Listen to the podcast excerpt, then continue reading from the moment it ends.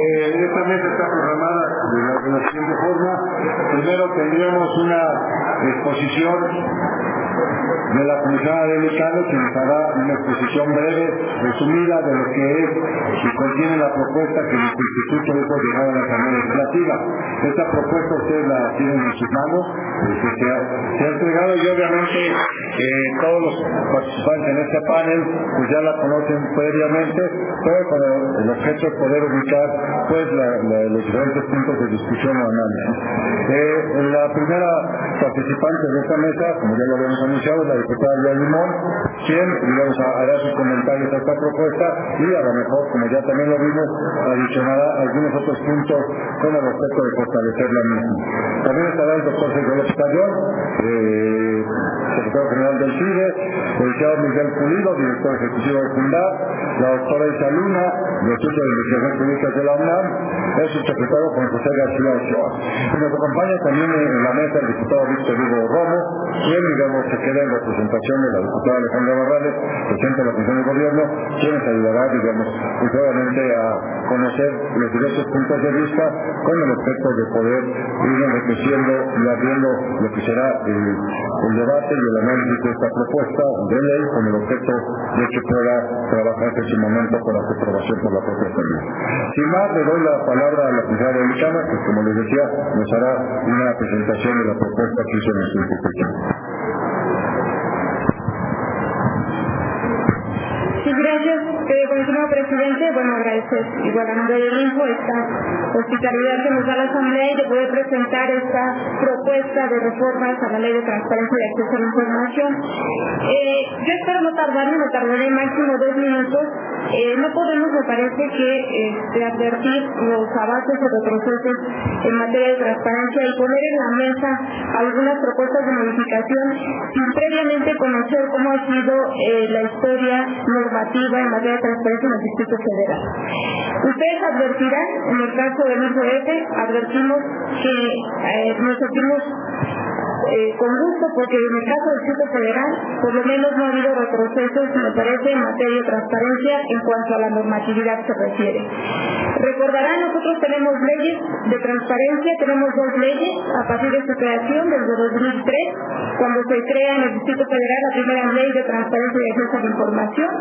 Esta ley, bueno, establecía un catálogo mínimo de obligaciones de oficio, de información de carácter restringido, se reconocía el derecho de acceso a la información. Tenía algunos limitantes, ¿por qué? Pues porque se pedía identificación para ejercitar este derecho. Y bueno, también recordemos que había un órgano garante en ese entonces integrado por 17 miembros que complicaba enormemente el funcionamiento del órgano de transparencia. Después de esta creación de la ley que fue en 2003, realmente no se pudo ejercer el derecho hasta un año después, que fue en 2004, cuando se instala el Consejo de Información. Que ven ustedes, no llevamos o sea, llevamos más de 10 años en el Distrito Federal que existe una norma y que los ciudadanos pueden ejercer su derecho de acceso a la información. Hay una reforma sustantiva en diciembre de 2003 donde se especifica con mejor manera la información pública que deben de realizar los entes públicos, se modifican algunos supuestos de reserva y se rediseñan algunas atribuciones del entonces Consejo de Información. Se integra por los mismos integrantes, los 17 eh, autoridades, quedan tres representantes por cada órgano de gobierno y por los órganos autónomos del Distrito Federal y tres consejeros ciudadanos. En la integración, bueno, se permitía eh, la reelección de los entonces consejeros ciudadanos y durarían en su cargo cinco años.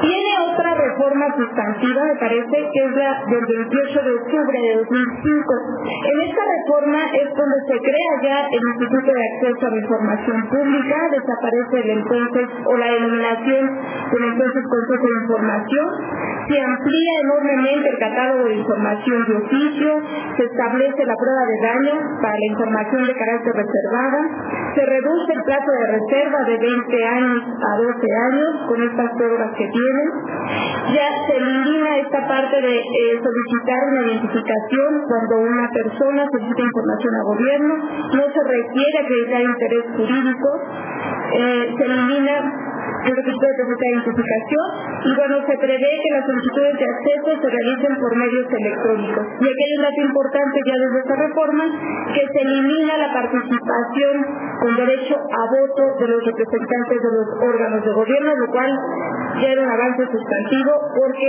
fortalecía la autonomía de la autoridad garante en materia de transparencia.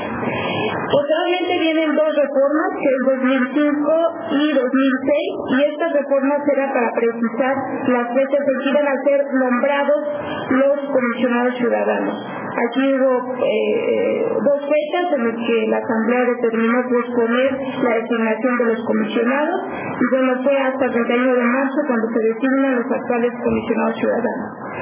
Y bueno, posteriormente, y esta es otra reforma importante, porque en mayo de 2006 se suprime la intervención total de los representantes de los órganos de gobierno, lo cual evidentemente fortalece la autonomía, ahora sí, del Instituto de Acceso a la Información Pública y evidentemente la independencia en sus decisiones.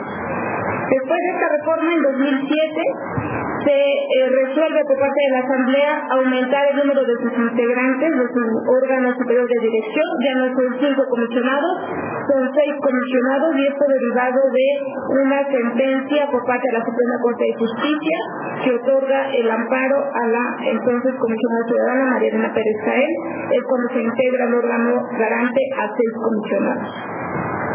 Bueno, a partir de ahí, esta es la primera etapa de la, de la reforma a la ley de 2003. Posteriormente, y esta es nuestra ley vigente que se aprueba en marzo de 2008, y evidentemente esta última reforma, que es la que tenemos ya vigente actualmente, atiende los principios constitucionales del sexto, del artículo sexto de nuestra ley fundamental, que fue publicada en julio de 2007.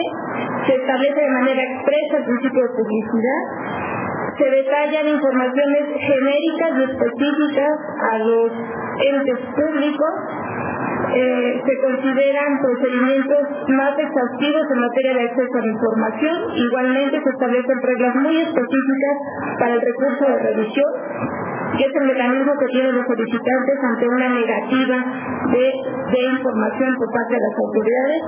Los plazos para resolver el recurso se eh, amplían de 40, estaban en 45 días, perdón, se reducen a 40, pero con posibilidad de ampliarse 20 días más y cuando se trate de emisión de respuesta, lo tenemos que resolver de manera muy expedita en 10 días. Y bueno, la última reforma que se da en abril del 2009 para incorporar información eh, reservada, aquella que establezca la ley de uso de tecnologías eh, del. Entonces, este ha sido el avance normativo en materia de transparencia en el Distrito Federal. Creo que ha habido avances importantes en desde eliminar la representación institucional ante el órgano garante, los mecanismos de acceso. Sin embargo, la propia práctica de, del ejercicio del derecho y la actividad institucional pues obligan a reconsiderar otra vez este diseño institucional. Y es por eso que el INCODF propone a la Asamblea Legislativa e invita a las organizaciones de la sociedad civil, a los actores interesados en fortalecer este marco normativo. Y bueno, ¿cuál fue, ¿cuáles fueron nuestros documentos consultados, revisados para hacer esta propuesta? Fue la Ley Modelo Interamericana sobre Acceso a la Información Pública de la OEA, la métrica de la transparencia que realizó el CIDE y que continuó el doctor López el índice del derecho de acceso a la información en México, realizado por SUNDAR, de artículo 19, el programa de derechos humanos del Distrito Federal, evidentemente las iniciativas ya presentadas en esta Asamblea Legislativa y que ya la diputada de Limón dio cuenta de ellos, y evidentemente la experiencia del ministro de ETE a través de sus áreas sustantivas, vinculación, capacitación, evaluación, el área jurídica, que bueno, proponemos esta, estas propuestas.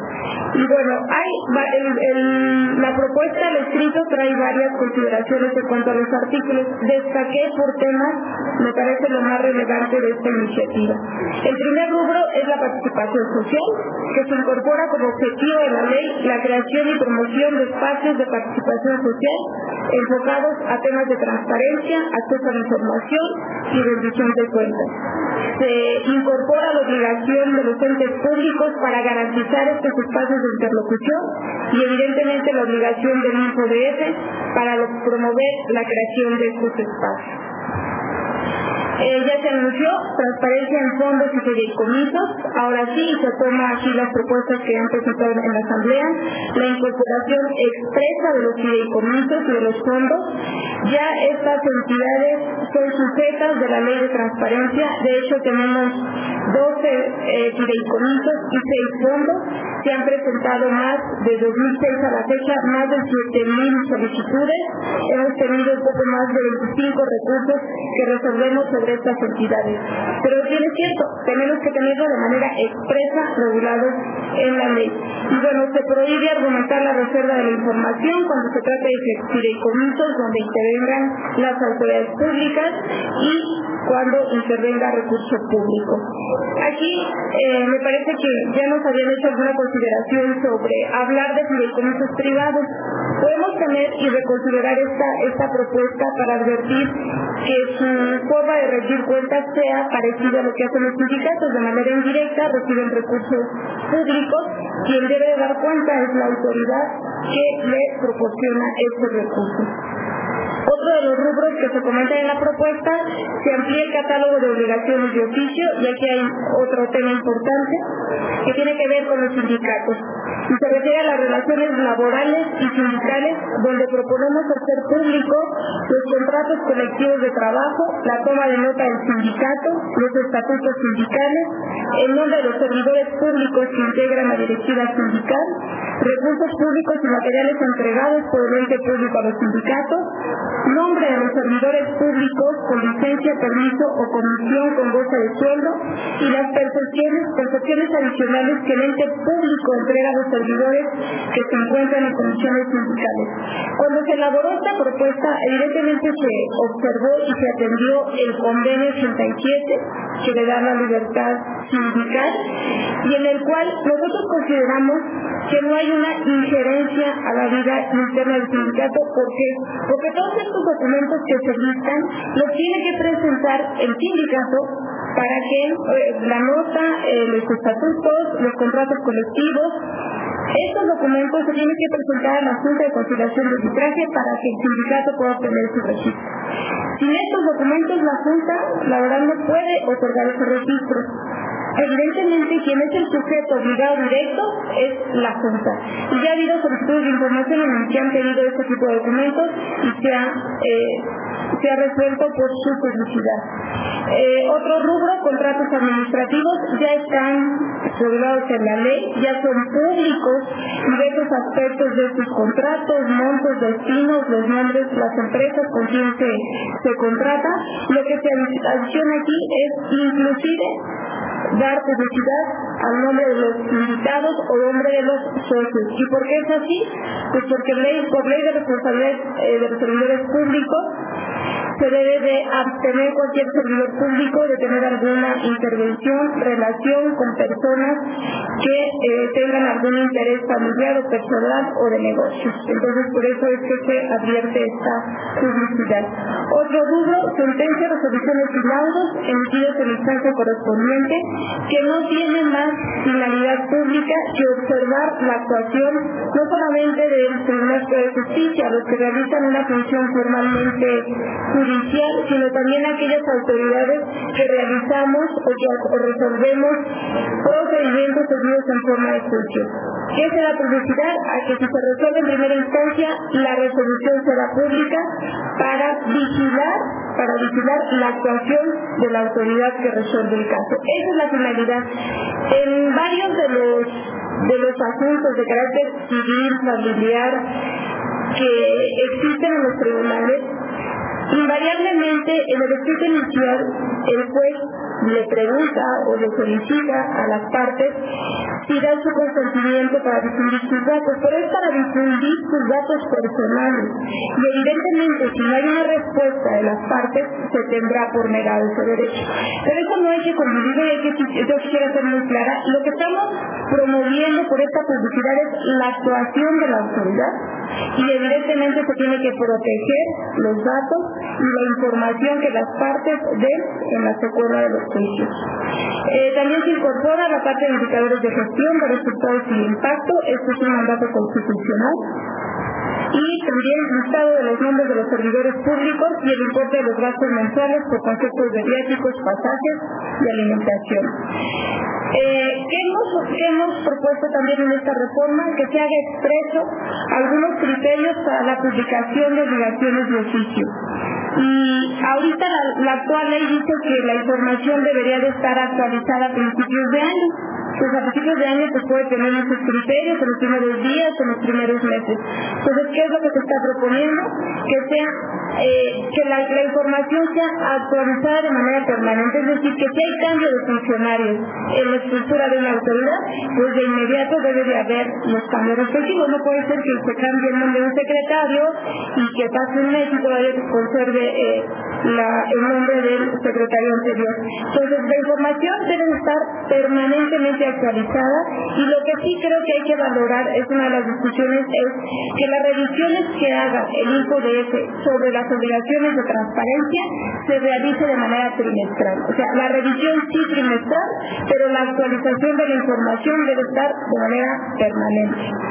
Disponibilidad de la información que cumpla con los requerimientos de organización que determine el órgano garante. Esto nos ha llevado a, a establecer algunos criterios para que para que la información de oficio que obren los portales de las autoridades tenga ciertas características de sencillez, que sea comprensible, que sea accesible, que sea fácilmente identificable, que contenga un lenguaje ciudadano entendible en materia de finanzas, en materia jurídica, a veces hay términos que son poco comprensibles para los ciudadanos.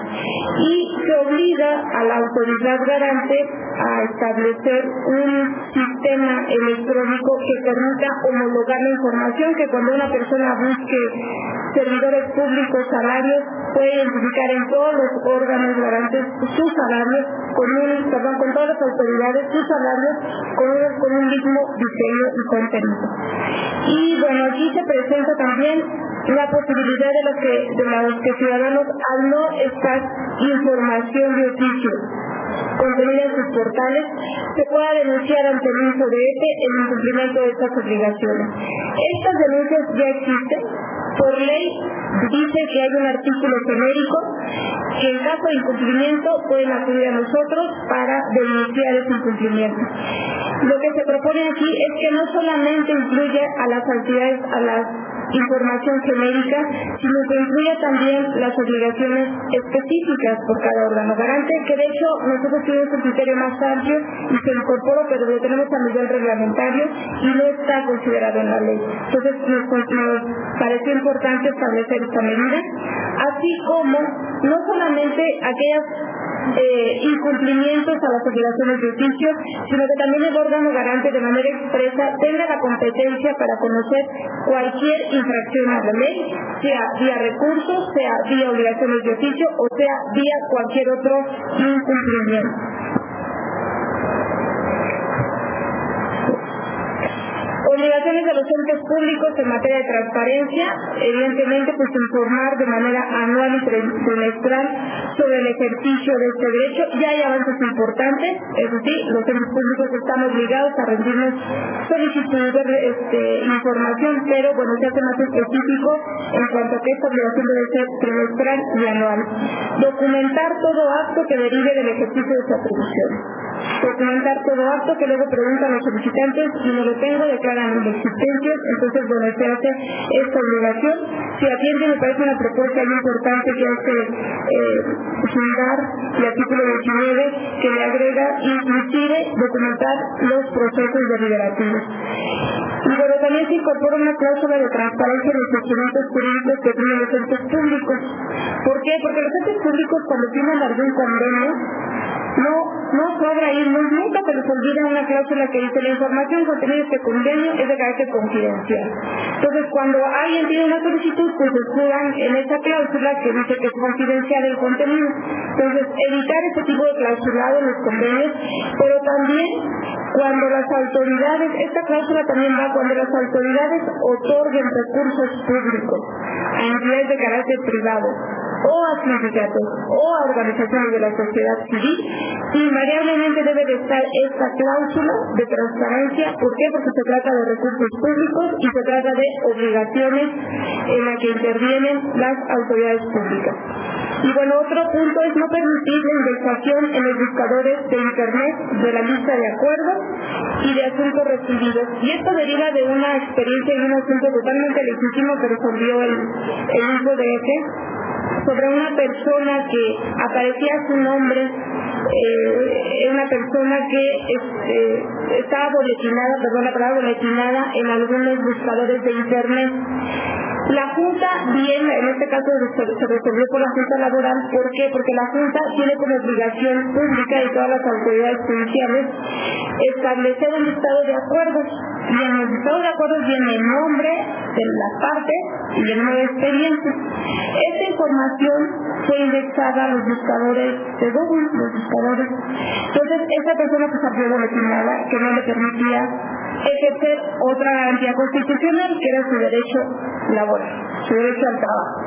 Entonces, se prohíbe esta circunstancia de que no se quita la publicidad que tiene la autoridad judicial de eh, dar cuenta de los acuerdos y de los asuntos recibidos, pero que sea para esos efectos y no permitir inyectar información a buscadores abiertos.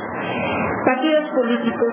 Realmente los partidos políticos ya son regulados y tienen una regulación bastante importante en nuestra ley de transparencia.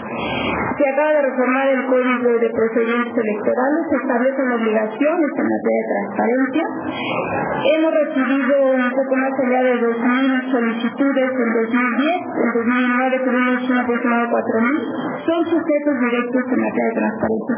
Hay que fortalecer en esta materia, sí, lo tenemos que hacer, partidos políticos, órganos garantes, evidentemente la Asamblea también tiene importancia en este asunto, pero lo que se hace es homologar cierta información que está en la ley de transparencia con el Código de Instituciones y Procedimientos Electorales. Y alguna obligación por parte de la autoridad electoral para incluir el estado de partidos políticos registrados, acuerdo que a nivel local ya se pueden registrar y se pueden eh, crear partidos políticos locales. Y bueno, aquí es un, es un tema que mi opinión bueno, que me opinión del hijo porque ha sido este, motivo de discusión. En el caso de las agrupaciones políticas locales, solicitamos aquí la exclusión de esta figura en materia de transparencia. Realmente los resultados que hemos tenido con este tipo de asociaciones políticas han sido bastante desalentadores. ¿Por qué? Primero porque en 2008 ya la Suprema Corte de Justicia se pronunció que estas agrupaciones políticas no reciben financiamiento no reciben prerrogativas vía el financiamiento público y vía los espacios de radio y televisión. Entonces es muy problemático para ellos establecer una carga de obligaciones de transparencia, portales, la tramitación de solicitudes si no cuentan con un recurso público para solventar y hacer accesible el ejercicio del derecho. Hemos tenido pláticas permanentes con la autoridad electoral, pero bueno, también en el código actualmente se quedó una referencia de que van a tener que eh, tomar las medidas necesarias y las normas para que los ciudadanos puedan acceder a esta información. Las agrupaciones políticas también son formas de participación ciudadana en el Distrito Federal, contribuyen a este fortalecimiento democrático, pero su naturaleza en cuanto, o sea, aparte de que no se ve el trabajo en la Ciudad de México, o sea, no es palpable por los ciudadanos, se complica porque por lo menos la experiencia me dijo, nunca se ha presentado una solicitud ante las agrupaciones políticas y por consecuencia tampoco hemos resuelto ningún de recurso de revisión. Entonces sí, es un punto realmente que tomamos importante para la agenda legislativa, la revisión de este tipo de asociaciones políticas en el contexto de transparencia y rendición de cuentas. En un principio lo metieron igual al cajoncito de los partidos políticos donde hay una diferencia diametral en cuanto a prerrogativas, en cuanto a función de interés público que desarrollan unas y otras entidades. Entonces, bueno, lo dejamos aquí para que se revise y se valore el caso de las agrupaciones políticas locales. Em, hacemos públicas las sentencias, como ya lo comenté, y resoluciones en obligaciones de oficio, pero eso no implica que cualquier ciudadano pueda acudir ante la instancia judicial o ante una, una autoridad que resuelva procedimientos seguidos en forma de juicio para que también les permitan una versión pública de una sentencia o de una resolución.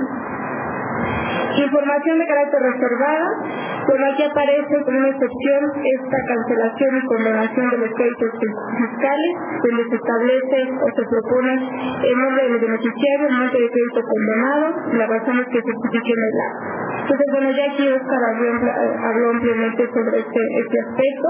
Eh, se establece como causal de reserva las instalaciones estratégicas del gobierno.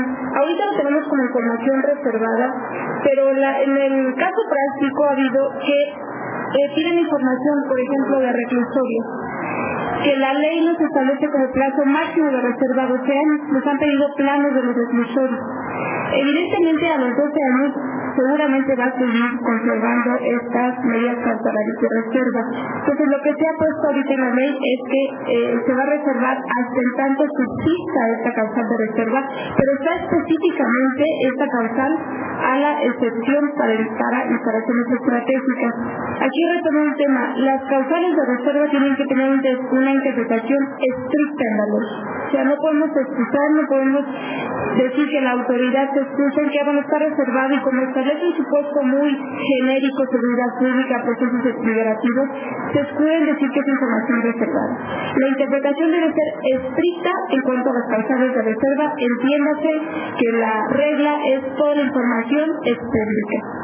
Eh, información confidencial, bueno, también se agrega otro supuesto que es el secreto industrial y aquella que por disposición legal así lo establezca. ¿Y eso por qué? Porque hay otras leyes, que no es propiamente la ley de transparencia, que clasifican determinada información como confidencial, como es el caso que se pone de secreto, secreto industrial. Se incorporan la prueba de interés público en la legislación del Distrito Federal. Y bueno, se establecen tres, tres Aportación de pruebas que hagan presumible el interés público de la difusión de información. Esto lo podrá, es, una, es un derecho potestativo de, la persona el poder aportar estas pruebas que hagan presumible el interés público de la difusión de la información. Se otorga la garantía de audiencia de los titulares de datos personales cuando la información se determine que tenga un interés público colectivo. Evidentemente tenemos que tutelar el ejercicio de este derecho. Y la resolución que emite el instituto deberá tener una valoración objetiva, cualitativa y cuantitativa de los intereses en conflicto, que permita razonablemente asegurar que los beneficios sociales de divulgación serán mayores al daño que se puede generar. Eh, se perfecciona el trámite a la solicitud de acceso a la información se hace a nivel legal algunas situaciones que ya tenemos a nivel reglamentario, como por ejemplo canalizar solicitudes, es decir, este, si se presenta una solicitud ante una autoridad que no es competente, pues es obligación de esa autoridad canalizarla de manera inmediata a la autoridad competente en breve término. También cuando se presenten solicitudes de acceso a la información, pero lo que quiere el solicitante es ejercer su derecho arco, es decir, su derecho de acceso, de rectificación, de cancelación o de posición de datos, la autoridad tendrá la obligación de ordenarlo bajo qué reglas, bajo qué normas y bajo qué premisas tiene que ejercer este derecho. Se establece alguna consideración también sobre los costos de la entrega de información Aquí lo que estamos proponiendo es que a nivel reglamentario se pueda otorgar cierta gratuidad en el ejercicio del derecho. Ahorita tienen que pagar los costos que implique la reproducción de, documentos o eh, de copias certificadas de lo que solicite la modalidad que, que solicite el ciudadano.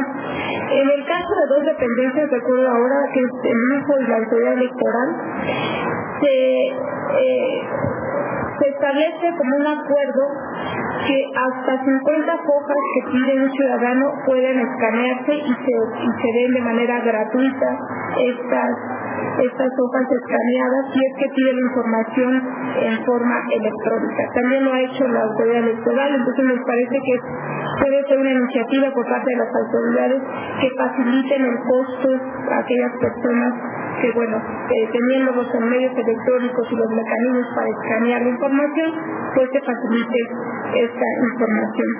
Eh, plazo para entender las solicitudes de información. A veces presentan ciudadanos solicitudes que eh, requieren información de oficio y otra que no se requiere información de oficio, pero que obran sus archivos y que es pública. Para solicitar acceso a la información de oficio se tiene que constar en cinco días. Cuando no se trate de oficio, pero que tiene un carácter público, se dicen este, perdón, 10 días. Entonces, bueno, el plazo que se da es de 10 días para ambas solicitudes. Y bueno, también se establecen premisas para que las autoridades establezcan todas las facilidades necesarias cuando los ciudadanos soliciten la consulta pública, la consulta directa en los archivos de la autoridad. Y con algunas reglas jurídicas en materia de recursos de revisión, este, pruebas supervenientes y algunas situaciones del órgano garante para ordenar la emisión de respuestas.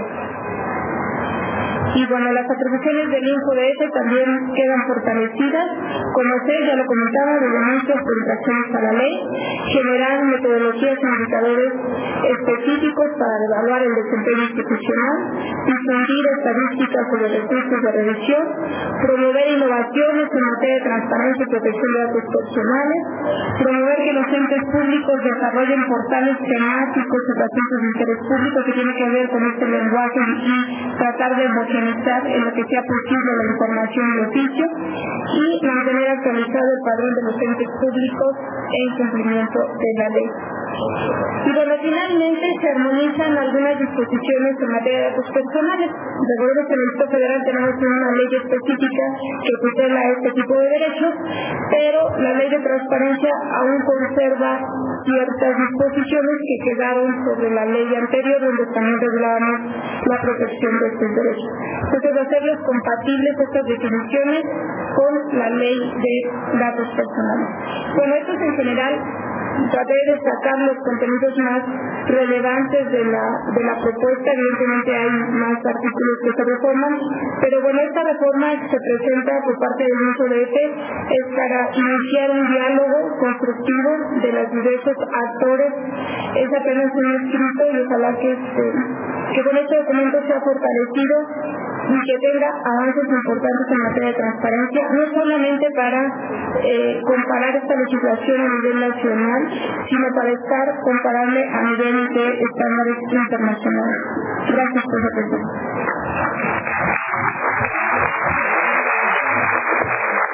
Muchas gracias, consejera Vicana. Yo sé que es difícil, pues bueno, son ministros resumir desde los antecedentes a lo que es la, propuesta del instituto. Hay cosas pues, de mucho fondo, hay cosas de detalle, pero muchas veces en esos detalles hay cosas muy importantes para mejorar el acceso a la información. Voy a dar la palabra este, a la diputada Limón, como todos ustedes saben, no es diputada, pero es la presidenta de la Comisión de Transparencia y Gestión de la Asamblea Legislativa, este, eh, obviamente comisión tendrá que procesar esta propuesta. Muchas por favor, diputado Alemán. Muchas gracias, eh, presidente del INCODF, Oscar Guerrafor, comisionados de este instituto, compañeros diputados, eh, académicos, muchas gracias por estar aquí y muchas gracias al público en general por venir a escuchar la discusión que se está dando aquí, que me parece muy relevante en materia de transparencia. El objeto del día de hoy es trabajar en conjunto para mejorar el marco jurídico de transparencia. Estamos aquí porque sabemos que nuestra ley es perfectible, que puede mejorar y que puede ser realmente una ley de vanguardia. Que se deben buscar mecanismos que no permitan lagunas o espacios oscuros que daban su cumplimiento.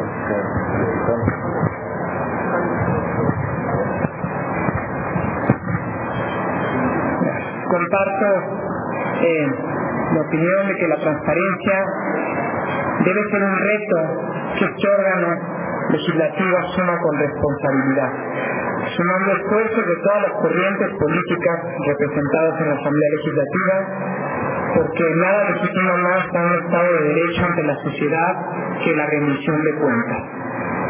Por ello es necesaria la elaboración que sustente la realidad de un marco jurídico que permita que los entes públicos obligados realmente cumplan con la ley.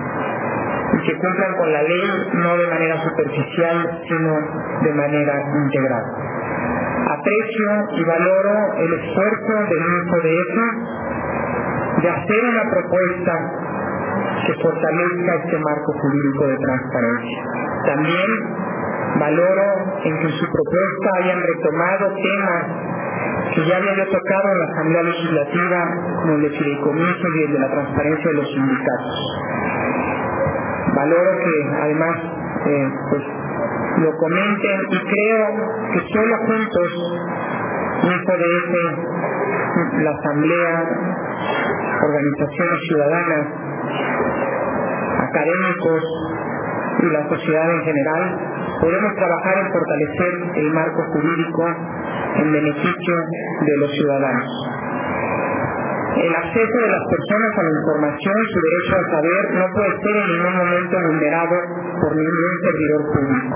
Es por ello la necesidad de reformas integrales que se encuentren acordes con nuestra realidad social. Es conveniente precisar que la transparencia de la gestión y la rendición de cuentas están aliadas, pero no deben de confundirse. La transparencia no implica un acto de rendir cuentas a un destinatario específico, sino la práctica de colocar la información en una vitrina pública.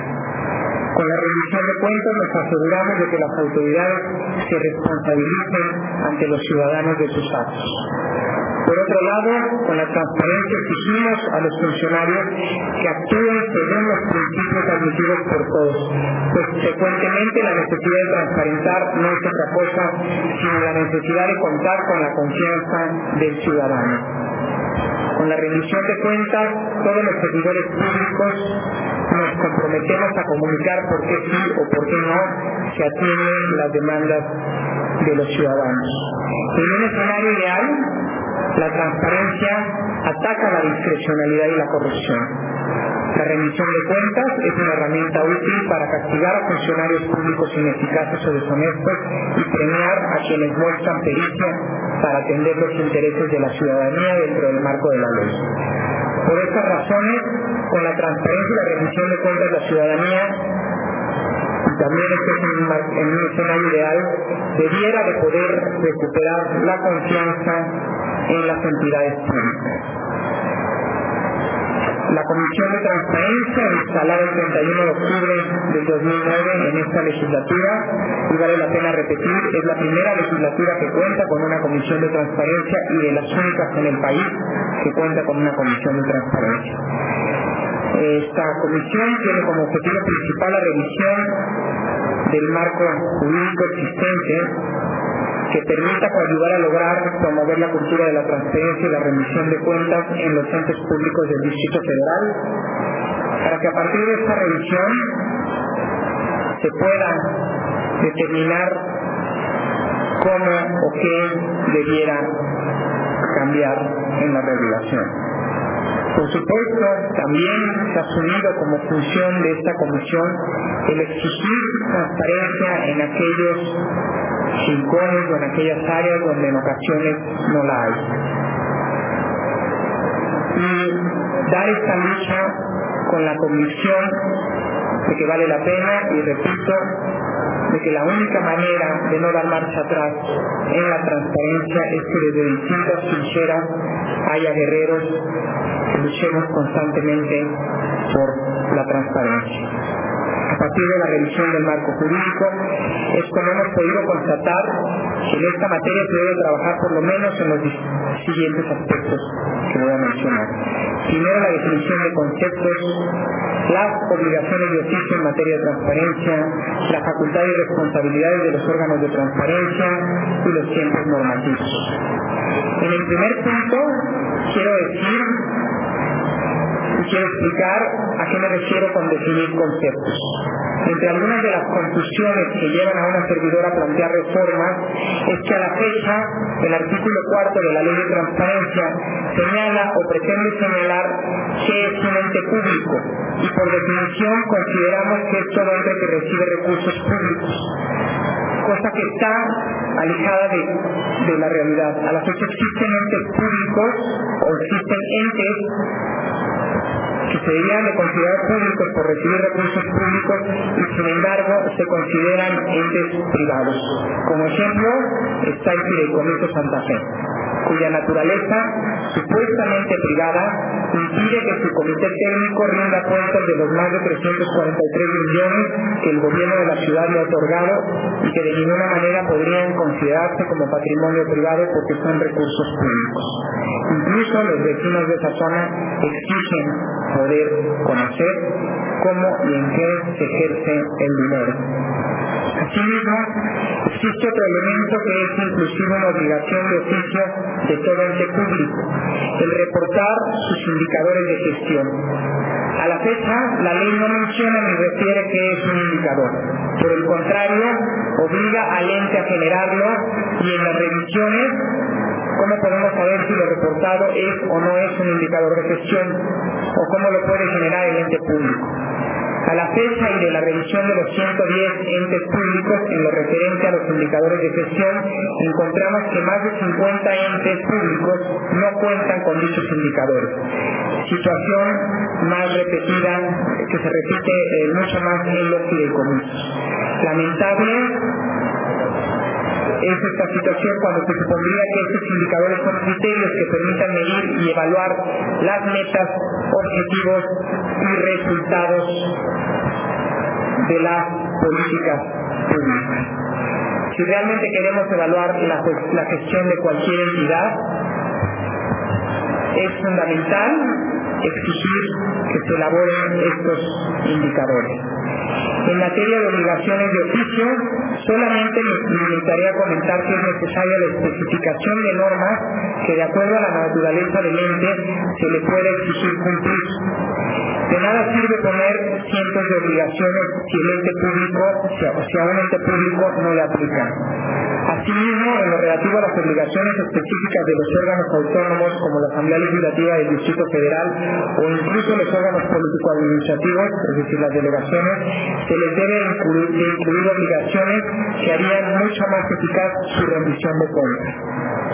Por ejemplo, en el caso de la Asamblea Legislativa del Distrito Federal, sería necesaria la incorporación como obligación del reporte de partidas, apoyos o subsidios entregados a cada uno de los grupos parlamentarios aquí representados, con el objeto de dar cuenta hasta del último texto que es entregado, evitando la discrecionalidad en la asignación y fortaleciendo así la transparencia. Sobre este tema presentamos ya una iniciativa en el periodo de sesiones pasado y hemos acordado con la presidenta de la Comisión de Gobierno, la diputada Alejandra Barrales, y con el diputado Víctor Romo buscar la forma de avanzar en la materia. De un avance que nos permita colocar a la Asamblea Legislativa a la vanguardia, porque consideramos que el buen juez por su propia casa empresa. No es eh, secreto para nadie que los órganos legislativos suelen pues, ser y esto así se ha calificado a nivel nacional, menos transparentes o más opacos. Yo reconozco el que haya la intención de que hagamos un esfuerzo juntos por lograr que la Asamblea sea el órgano legislativo más transparente en el país. Cualquier paso hacia adelante va a ayudar en este objetivo y es fundamental que quienes legislamos en materia de transparencia empecemos por nuestra casa. En el caso de los órganos político-administrativos, este lunes se aprobó al interior de la Comisión de Transparencia por unanimidad, es decir, que se contó con el voto del diputado Víctor Hugo Roma, una reforma que podría considerarse incluso ampliarse en este análisis de propuestas. La reforma que se aprobó consiste en transparentar el recurso que cada delegación otorga a los mercados públicos a fin de eficientar la administración de estos espacios. Es decir, se busca que se haga público cómo, cuánto y cómo gastan las, eh, las delegaciones en mercados públicos. También se obliga a las delegaciones a hacer público el listado de mercados que hay en cada demarcación y el padrón de locatarios. Creo que un tema pendiente, y así lo digo, y que habría que discutir, que no está en esta iniciativa, pero que habría que discutir y habría que conversar, es el de, lo he platicado con el hijo de ese, sé que coinciden en este tema, es el de transparentar los autogenerados de los mercados. Área donde más recursos se generan en los mercados públicos son los autogenerados. Hoy nadie, ni siquiera los locatarios, pueden saber cómo se ejercen estos recursos. Habría que pelear todos juntos por transparentar los autogenerados. Otra forma de conllevar a la transparencia recae directamente en el INPO y ahí me detendré un poco. El Instituto en su carácter de órgano garante de la transparencia, rendición de cuentas, acceso a la información pública y protección de datos personales, que ha sido sin duda alguna un espacio de búsqueda continua por posicionar la transparencia en la agenda pública de esta ciudad, debe de considerar que los criterios que de sus resoluciones emanen deben tener efectos generales, sin distingos y promoviendo que todos y repito, todos los entes públicos trabajen en un mismo sentido para garantizar la transparencia. En un primer momento podríamos tener un ente al que fortalezcamos con reformas que permitan que sus recomendaciones, resoluciones, vistas, evaluaciones, incluso sus pronunciamientos tengan un peso considerable en la gestión de la administración en general debemos lograr que el InfoDS sea, digamos, una especie de, juez y de evaluación, genere un cambio positivo casi de inmediato en la gestión pública, responsabilizando servidores públicos cuyo actuar obstaculice el acceso a la información.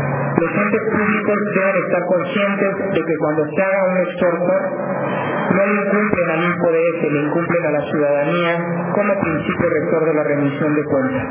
Y esto debiera sancionarse. También se debe obligar a que cada uno de los entes elabore reglamentación interna de las oficinas de información pública, sin dilación alguna. Dicha reglamentación permitiría fundar y motivar cada una de las respuestas a las solicitudes de información en base a las actividades específicas de cada ente, actuando en un marco de legalidad en todo momento. Es decir, y explico un poco este tema, cuando llega una solicitud de información a una dependencia pública, esta dependencia la recibe a través de la Oficina de Información y la turna al área que debe dar la respuesta. El área da la respuesta y regresa a la oficina. Pero en, en muchos casos y en la reglamentación interna de cada, de cada dependencia falta establecer criterios claros con los que se debe de atender y dar respuesta a una solicitud de información porque además muchas veces la forma de responder las solicitudes varía de un área a otra de una misma dependencia. Por lo tanto, debieran haber criterios claros, específicos y estar bien reglamentada la actuación de las oficinas de información pública. Como último punto de estos mencionados, pero no menos importante, es el establecer congruentemente y de forma uniforme en la ley los tiempos de actualización de los sitios de Internet y de la información que se presenta. Actualmente existen algunas redundancias e incluso contradicciones de la forma en que se debe de presentar la información y esta reforma urge instrumentarla excepto permitir que la evaluación de los entes por parte del instituto se apegue a derecho.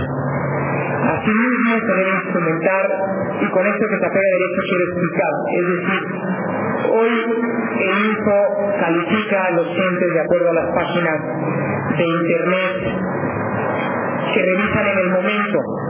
Entonces, muchas dependencias la actualizan solo justo para esa revisión. Se debe de establecer eh, con mucha más claridad los tiempos de actualización y que no haya contradicciones entre otras leyes y la ley de transparencia. La ley de transparencia establece la actualización cada tres meses, por ejemplo, de los padrones, pero hay algunas otras leyes que establecen actualización anual y por lo tanto en eso se ampara alguna dependencia para no cumplir con los tiempos establecidos.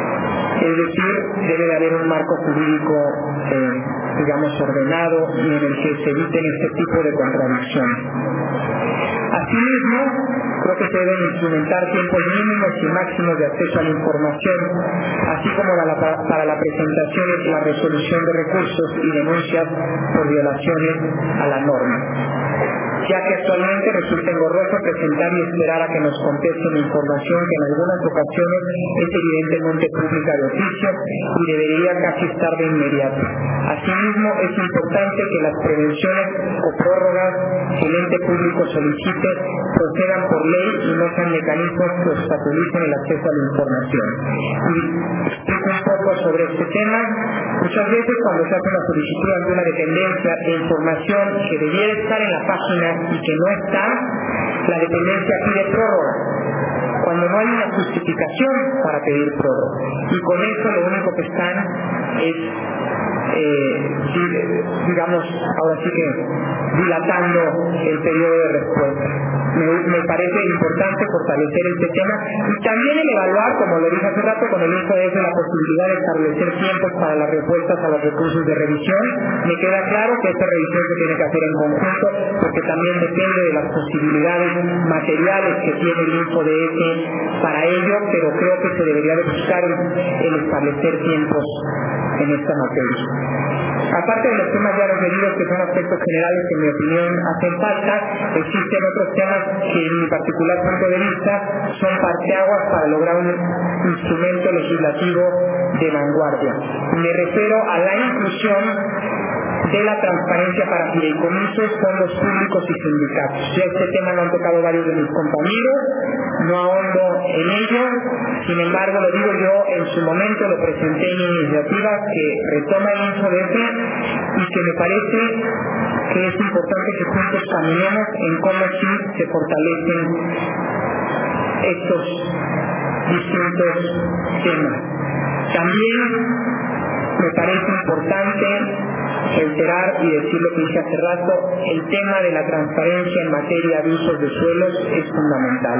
Es fundamental que se incluya un mapa y un listado para que el ciudadano pueda saber a qué tiene derecho el vecino, para que cuando un vecino le está construyendo algo al lado pueda saber si esa construcción cumple o no con la ley. Y los usos de suelo dejen de ser discrecionales y dejen de ser una caja negra que hoy son de la que el ciudadano sepa si se está o no violando la ley y que los usos de suelo se dejen de otorgar con discrecionalidad y se otorguen de acuerdo a lo que les permite o no les permite la ley.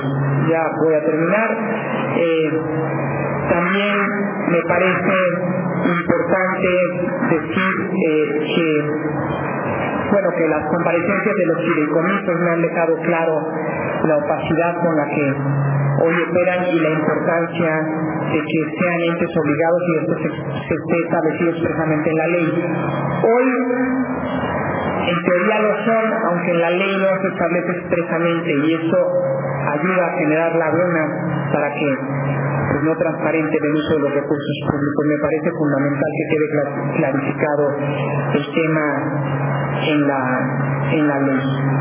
Eh, por último, eh, me parece importante decir que aunque la iniciativa en materia de transparencia de sindicatos fue rechazada, esta propuesta que hace el eso nos abre de nueva cuenta las puertas para poder rediscutir el tema y plantear a ver cómo sí y en qué sí se puede avanzar en la materia. La idea es que todo el recurso público, independientemente de quién lo reciba o a qué se destine, sea transparente. Y ese es el objetivo de transparentar sindicatos, fideicomisos y demás gentes que reciben recursos públicos. Por supuesto que es necesario impulsar todas estas reformas a la ley de transparencia para evitar la simulación, para combatir la irresponsabilidad que actualmente impera en muchas ocasiones al dar respuesta a solicitudes de información y para fortalecer y verdaderamente colocar al Distrito Federal en la vanguardia en materia de transparencia. Muchas gracias, felicito al InfoDF por el esfuerzo que hicieron y reitero mi absoluta disposición de trabajar juntos para avanzar en el marco de la transparencia. Muchas gracias.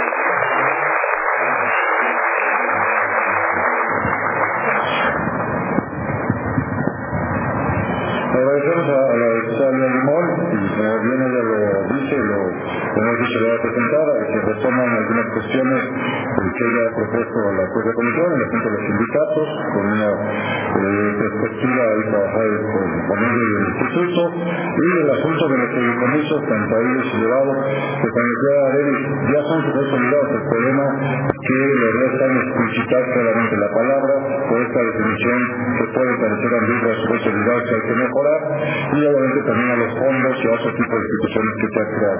Pero creo que la discusión, y se está ya deslumbrando, será cómo hacer acatar a los fideicomisos que no son públicos, pero que tienen recursos públicos. Eso creo que será un tema de interés. y la idea que se propone por parte del grupo, ya lo sé, es a través de que lo informen aquellas dependencias que obviamente están observando esos recursos públicos a esos fideicomisos. Pero creo que es un tema a debate, pero creo que lo que nos une es que obviamente tiene que transparentar cualquier recurso público que esté en cualquier tipo de ente, de sujeto obligado, en sea privado, sea de recursos públicos, pues tendrán que informar.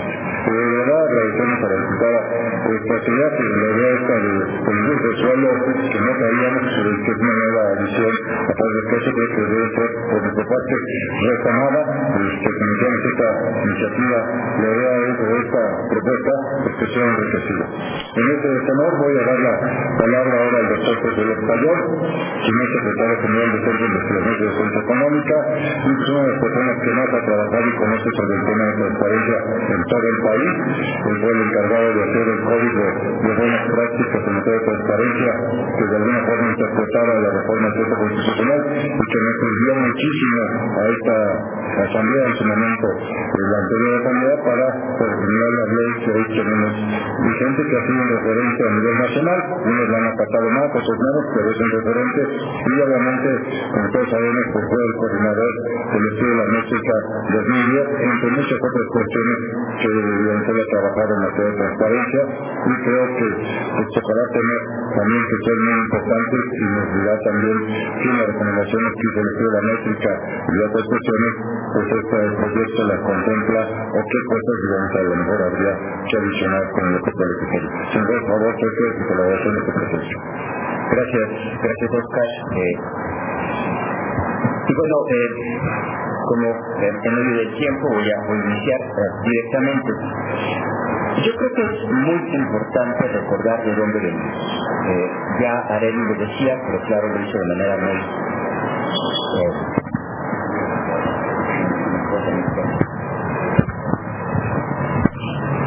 Decía, eh, muchas gracias Oscar. Y, para empezar directamente en medio del tiempo, eh, me parece muy importante recordar de dónde venimos.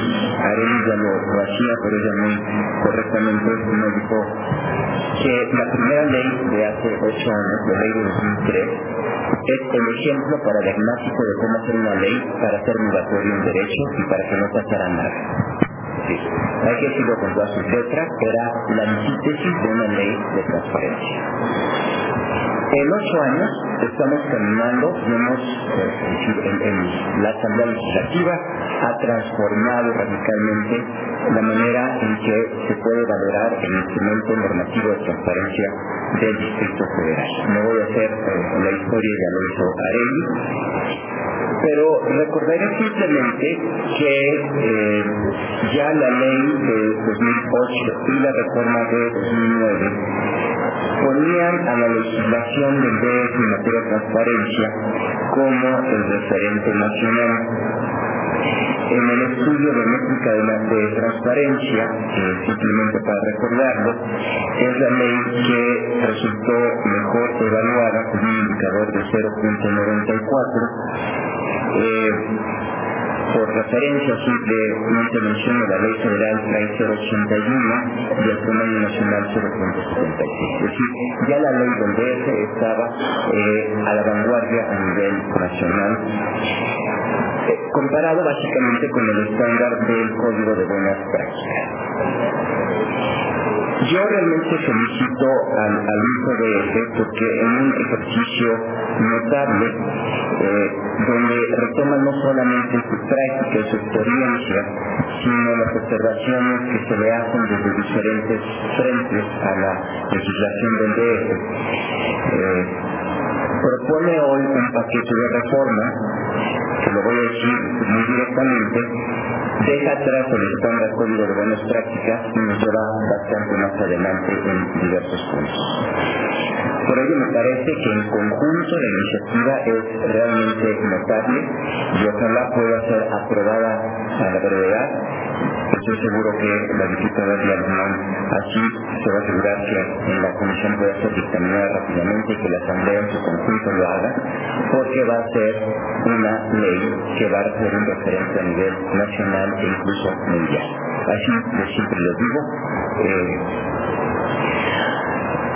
en, en, términos más concretos de algunos puntos que en la métrica habíamos venido identificando, ya lo he dicho, así que no, no voy a, insistir en ello, introduce la obligación de documentar la información, modifica ciertos criterios de información confidencial, mejora la información reservada, mejora los procedimientos, no, quiero repetir cosas que ya he dicho, entonces no, lo voy a, a detenerme. Eh, de manera más, más amplia, yo creo que esta propuesta ve más allá de reformas puntuales y eh, ataca de frente al menos un par de problemas que se habían identificado en las prácticas. El primero de ellos tiene que ver con la calidad de la información. ¿Cómo puede el ciudadano saber que la información que está obteniendo tiene calidad y se aproxima a eh, ser significativa y relevante? Hay varios elementos que la ley está introduciendo y evidentemente tendría que decir que de entrada reconocemos que las leyes no son mágicas y que cambiar las leyes no cambia las prácticas.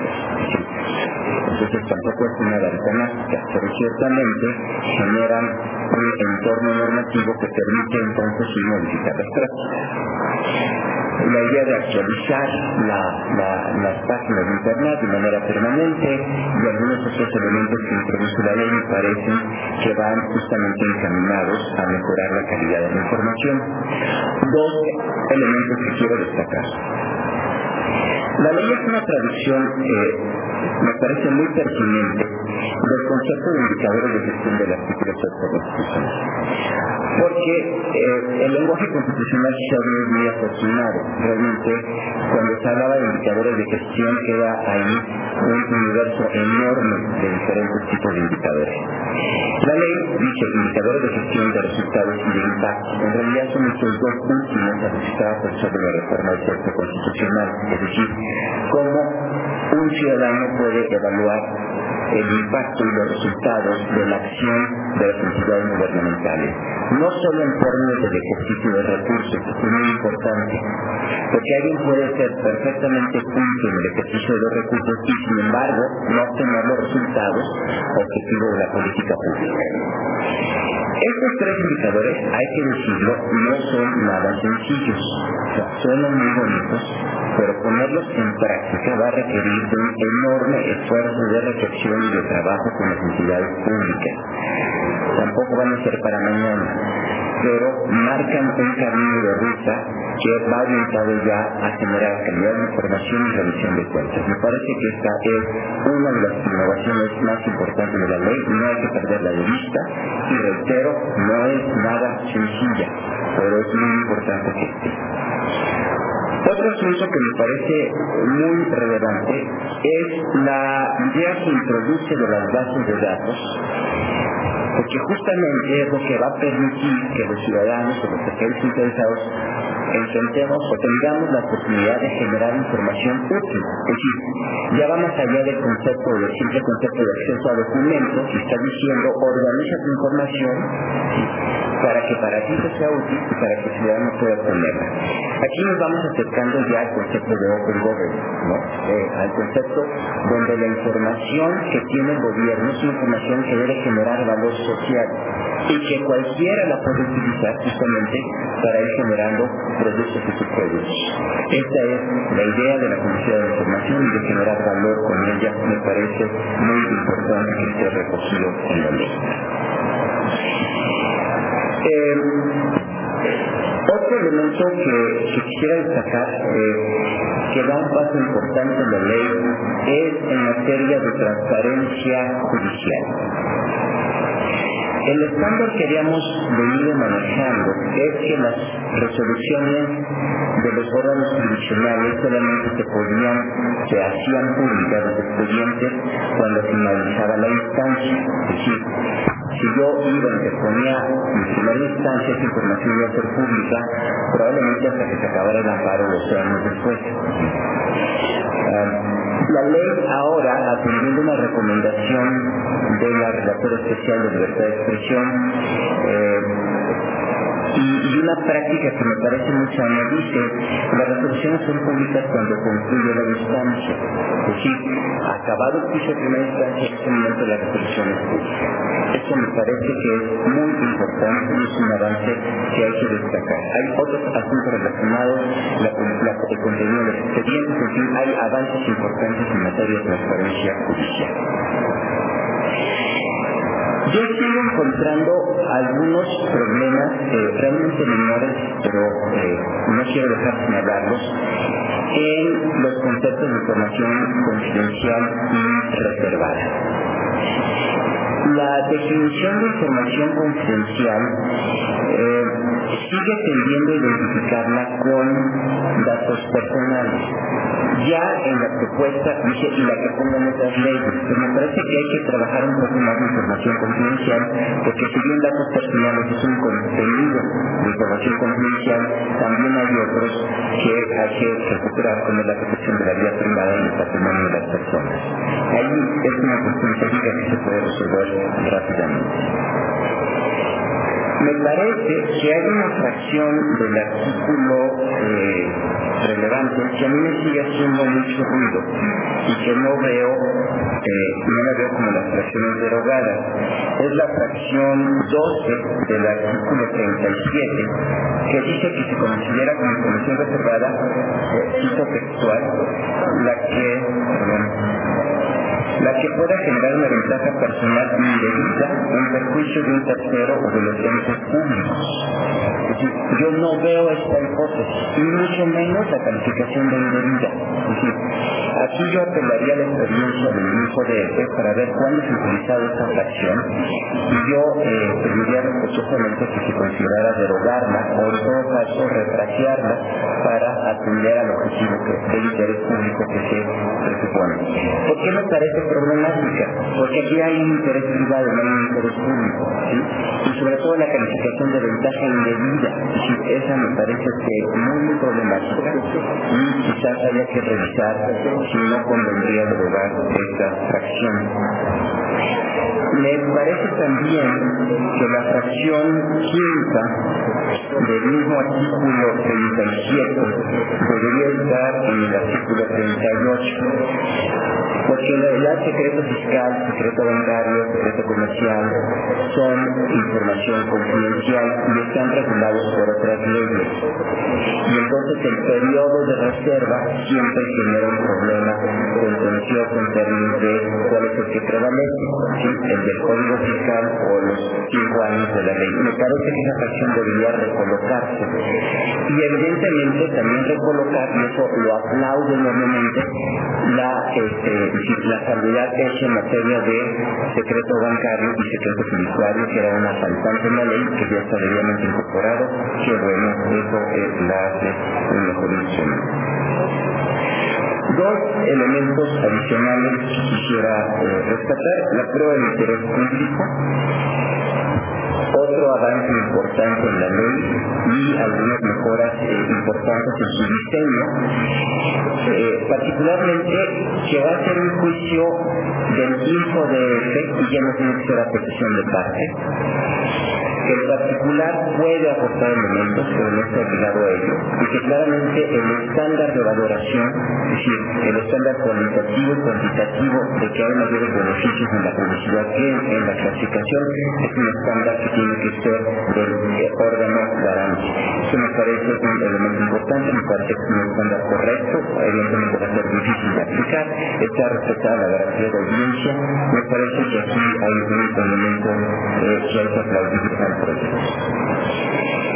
último punto que, que pongo simplemente en la mesa ya es un poquito de detalle para que no nos vayamos a hacer bolas porque ese es el punto que tiene determinada la legislación federal y me parece un absoluto contrasentido y eso de las cancelaciones y condenaciones fiscales entendamos de qué estamos hablando primero las cancelaciones están prohibidas, no hay cancelaciones de créditos, salvo en dos hipótesis. Las cancelaciones de multas y recargos. Y dos, cuando se hace envía decreto legislativo en el caso del DF del, Distrito Federal en hipótesis pasadas. Y las condonaciones son movimientos fiscales que suponen la cancelación contable de un crédito sin liberar al eh, al, deudor del crédito, básicamente por imposibilidad. Es decir, cuando al fisco le resulta más caro cobrar que lo que va a recuperar. Dos ideas.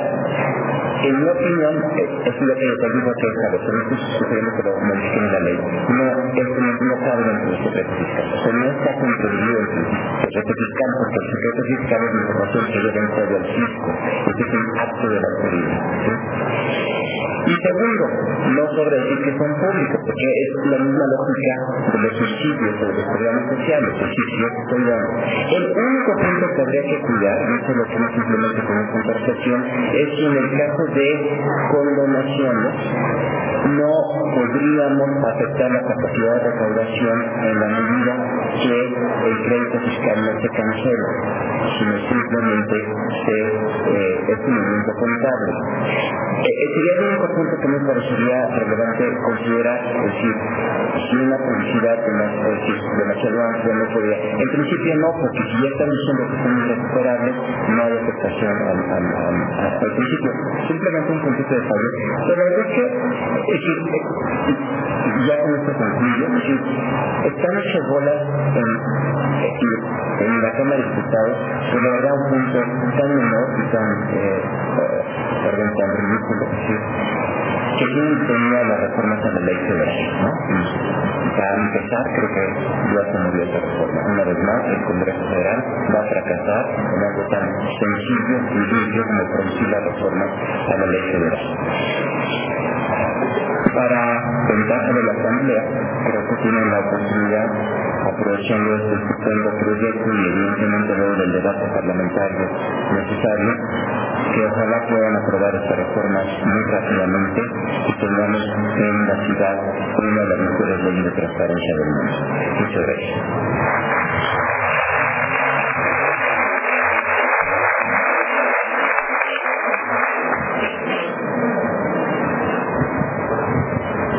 No voy a repetir socio que sobre este asunto, te agradezco sus comentarios que habéis platicado sobre el asunto este de las cancelaciones y condenaciones, eh, visto desde un aspecto más jurídico y esta posibilidad que sí se hagan. Simplemente estoy de acuerdo con las condenaciones. Ahora, porque lo que no veo es que sea un punto menor en la Cámara Federal, estamos hablando de 70 mil millones de pesos. Pues que no es, a lo mejor puede parecer menor jurídicamente. Y, y aunque sean condonaciones, que es cierto, el principal pretexto para condonar un crédito fiscal es cuando esto se vuelve más caro cobrarlo, el, el secreto fiscal, que lo que se va a obtener. Pero de la tabla que nos entregó la Secretaría de Hacienda que esto publicó, yo puedo entender que esos fiscales que puedan estar por debajo del millón de pesos y que a lo mejor, ya de todos modos se me hace mucho, a la noche hay créditos de 30 mil, 40 mil pesos, que obviamente es más caro cobrarlos que este, condenarlos, que ya cancelarlos, que no es cancelar porque después de la condenación, al paso del tiempo tiene una cancelación. Pero este, pero hay créditos de otro monte que se les da ese criterio de que son y no se pueden cobrar sería importante saber los nombres y las razones de por qué no son probables. O sea, cuál es, digamos, el costo-beneficio que hizo la operación para decir, mira, este crédito no lo voy a ir a cobrar porque me sale tan. Pero verdad es que yo veo créditos de 300, 400 millones de pesos que no sé qué acciones lleve a cabo la Secretaría de Hacienda para que le, sea, le, salga más caro cobrar ese crédito que seguir, digamos, viendo la posibilidad de que se pueda pagar.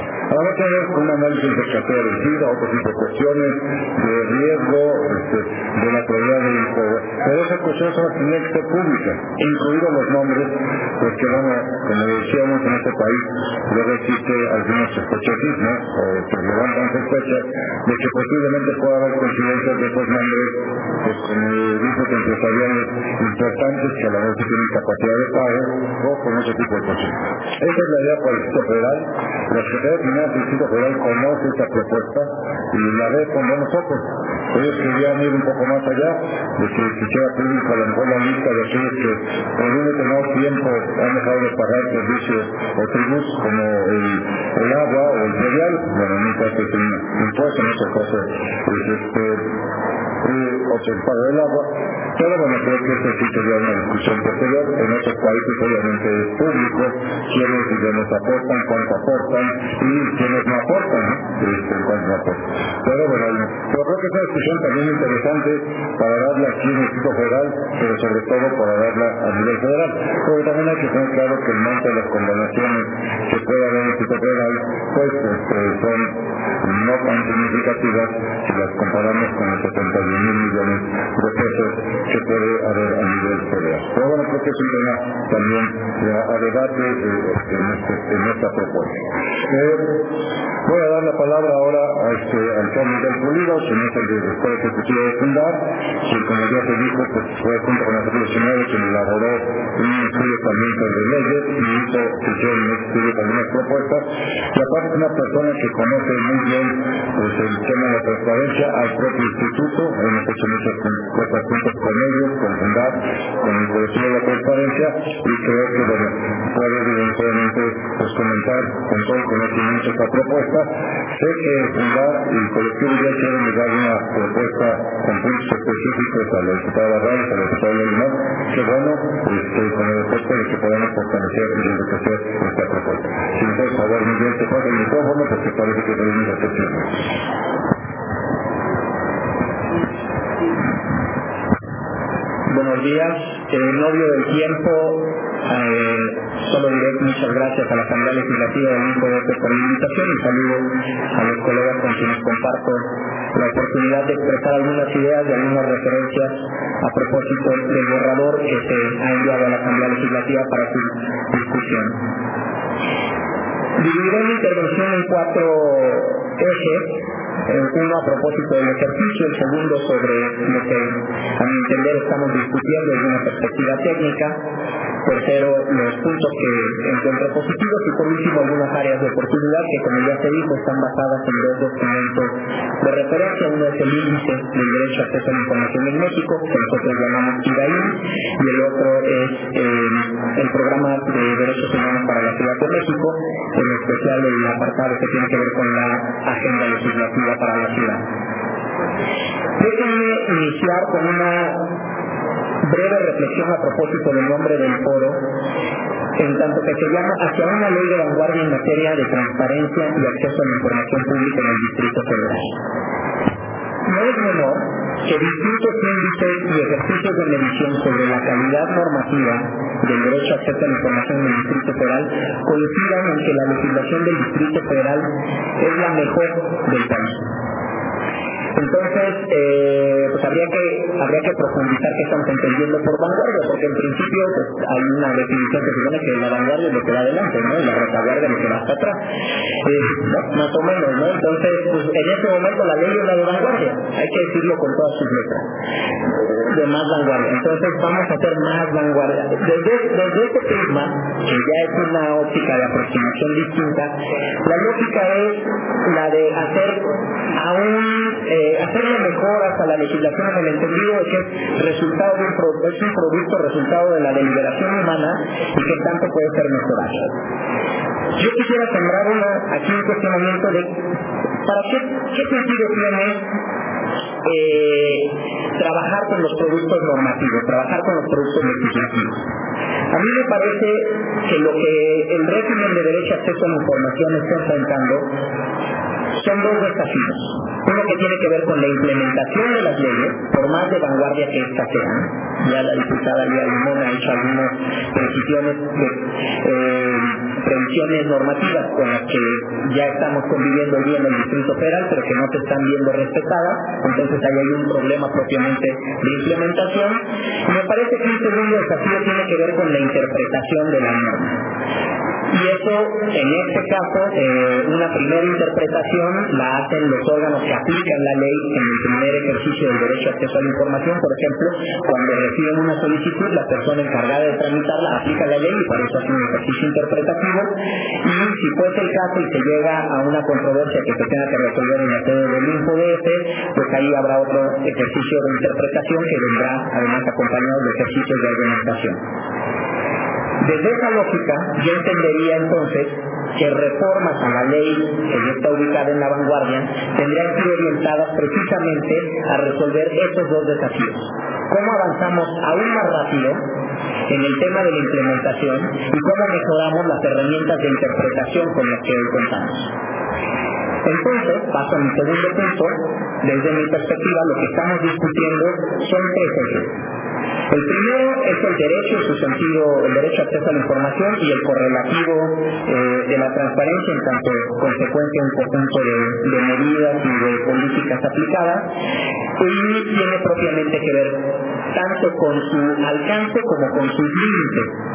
Y para esto preciso que yo entiendo por alcance, imagine que el alcance es cuando uno lanza una piedra. El alcance es hasta donde uno se llega con, la, con el brazo, ¿no? La fuerza del brazo.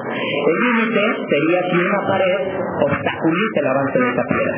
Es la diferencia entre alcance y. Y me parece que lo que estamos discutiendo, o un poco lo que se está tratando de reflexionar es qué cuestiones de interpretación pueden ayudarnos a identificar mejor cuál es el alcance de nuestro derecho de acceso a la información y cuáles son esos límites legítimos a los que tendríamos que enfrentarnos. Y una segunda dimensión tiene que ver con la cobertura. Y aquí el asunto de los sujetos obligados o de los entes públicos eh, emerge como, el segundo eje que me parece que estamos discutiendo son los procedimientos. Cómo hacemos accesible y cómo hacemos una, eh, una cuestión menos obstaculizada, menos accidentada el acceso a la información de la transparencia. Y una tercera dimensión que no es menor tiene que ver con la ingeniería institucional. No se dice, pero permanentemente los órganos garantes de la transparencia van acumulando funciones, facultades, atribuciones que los hacen eh, resultado de ingeniería institucional bastante compleja de vanguardia, pero en la que no siempre nos estamos deteniendo a pensar. Ojo que aquí se han dicho eh, consideraciones atípicas, órganos que hacen mediciones, órganos que revisan páginas web, órganos que promueven el derecho a acceso a la información, órganos que dirimen controversias, órganos que tienen por ley la posibilidad de hacer interpretación de normas al espíritu de la Constitución y de los tratados internacionales. Sergio, que el doctor en esto me corregirá, ¿cuántas eh, autoridades tienen un mandato interpretativo de esas características? O sea, eh, ninguna. Las fiscales, principio de equidad tributaria y yo entendería los órganos garantes, el principio de máxima publicidad. O sea, son, son consideraciones que en la ingeniería y en el diseño de las instituciones son atípicas y en las que no nos hemos detenido. Esto también es relevante precisamente para el tema que ya les mencionaba, que es el de la interpretación. Paso brevemente a referir algunos de los que considero son puntos positivos del documento de trabajo que nos tiene pertinentemente discutidos. Los mencionaré solo porque dan testimonio de que estamos todos muy alineados, somos como una corriente de pensamiento. amablemente invitaron a los que pensamos más menos igual, no trajeron a ningún opacólogo, trajeron a puros transparentólogos y eso es una buena, consideración. Prueba de daño es una, es una gran noticia armonización de ciertas eh, definiciones como las de datos personales, en este momento solo diré que las encuentro como buenas noticias, eh, la posibilidad de abandonar eh, este tema que técnicamente es el de cuando las resoluciones causen estado, entonces serán sujetas a publicidad, porque causar estado supone agotar absolutamente todos los procesos posibles de impugnación, casación, revisión constitucional, etcétera, y eso en este país uno requiere dos vidas, para ver que eso suceda, este, la nuestra y la de la generación que sigue. Transparencia en fondos y fideicomisos es un temazo diciendo con el doctor López Ayor, de cuyos libros me formé mi propio criterio, pero en derecho a la autonomía intelectual este, ejerzo ahora el disenso. En cuanto a los créditos fiscales y condonación, no abundaré mucho más en eso porque intuyo que Isaac, que además es eh, experto en la materia, probablemente lo haga. Solo diré que mi interpretación es que la cancelación de los créditos fiscales es la anulación de los procedimientos de recuperación del crédito eh, hecho líquido. La condonación de los créditos fiscales es la anulación de la obligación de pagar los créditos fiscales. Por así decirlo, la cancelación es que nos van a dejar de corretear. La condonación es que les dejamos de deber.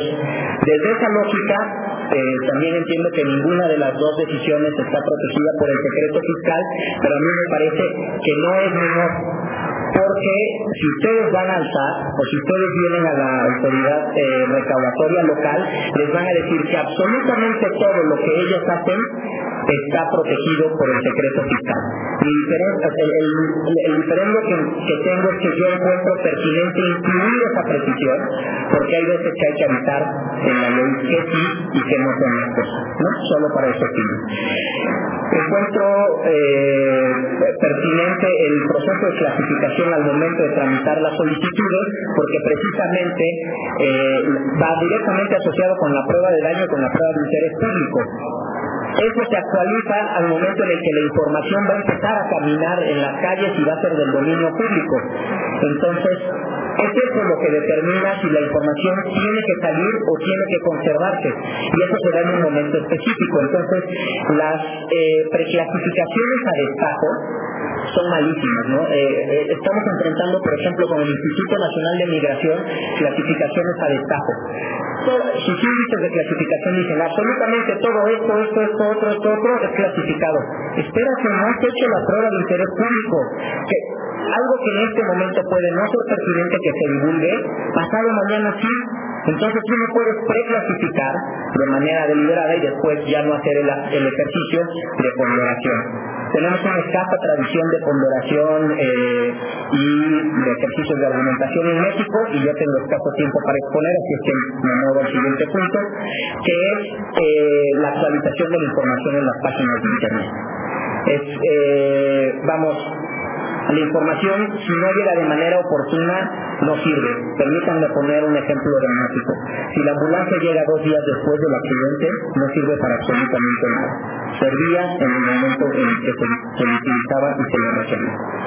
Paso, eh, como les prometí, al cuarto punto, que son las consideraciones que nosotros ponemos sobre la mesa está, eh, son resultado la reflexión colectiva con un grupo de organizaciones, por obvio del tiempo no las referiré a todas, eh, pero son, públicos nuestros nombres. Eh, la gran mayoría de nosotros estamos agrupadas en el colectivo por la transparencia.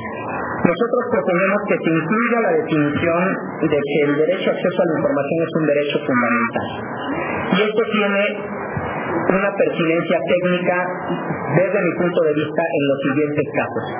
Cuando una ley eh, prevea, como ya se ha dicho aquí, que el, nuestro marco normativo está desordenado, tiene muchas antinomias o en algunos casos eh, tiene muchas, muchas lagunas jurídicas, sirve para la interpretación, fortalece las posibilidades de interpretación y los parámetros de interpretación y segundo, sirve para la ponderación.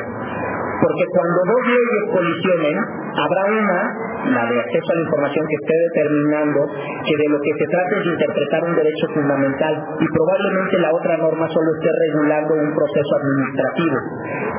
Prevalece la de derecho fundamental. ¿Me reivindiqué, doctor? Gracias. Este, hay otra hay otra consideración que nosotros ponemos que tiene que ver con la imposibilidad de reservar información cuando se trate de investigación de violaciones graves a los derechos humanos. Hoy día está prevista la eh, no se puede negar información por delitos de lesa humanidad.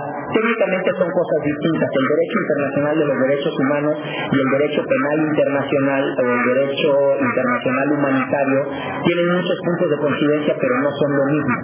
Entonces, eh, no es menor esto porque piensen, por ejemplo, en la manera en la que se han resuelto casos eh, en los últimos años que tienen un valor simbólico para la discusión pública.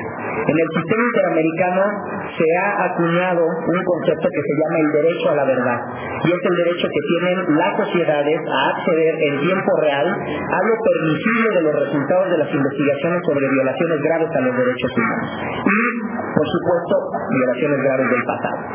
Estamos hablando exactamente de eso. En el caso de Newsline, algo que se ha trabajado mucho es precisamente el derecho a la verdad. Y esto tiene que ver, obviamente, no con revelar la información técnica de la averiguación previa que está protegida por el sigilo del trabajo de persecución de delitos. No estamos hablando de eso. Eso se tiene por entendido que habrá cuestiones técnicas de la averiguación previa que quedarán protegidas. Pero el resto de la información será pertinente de divulgación, particularmente en las violaciones graves a los derechos humanos. Les pongo otro caso. El Estado mexicano fue condenado por, en el caso Rosendo Radilla, eh, que es un caso de desaparición forzada en la década de los 70 durante la llamada Guerra Sucia, un grupo de organizaciones que trabajan con familiares de desaparecidos y que reivindican una agenda de conocimiento de la verdad histórica y de reconstrucción de los procesos del pasado, de verdad y justicia del pasado, quieren conocer cuál es el conjunto de, averiguaciones, de investigaciones, de acciones del Estado que se han realizado en el contexto de esta violación grave a los derechos humanos, en donde el Estado mexicano ya fue condenado por una corte internacional. Sin embargo, hoy día no es posible tener acceso a este expediente. Eso es contrario a los estándares internacionales. Proponemos eh, dos consideraciones más. Eh, el tema de las de las responsabilidades de las personas que tendrían que actualizar los sitios de Internet. Vamos, hay que hacernos cargo de las cosas en los términos en los que las queremos defender. Y esto genera antipatías, polémicas, pero también de una buena vez delimita eh, a qué nos estamos refiriendo. Permítanme ponerlo así. Si decimos que la transparencia proactiva, las obligaciones de transparencia están directamente relacionadas con el derecho de sujetos a conocer esa información, tenemos que hacernos cargo que cuando no se cumple esa condición, se está violando el derecho de esas personas.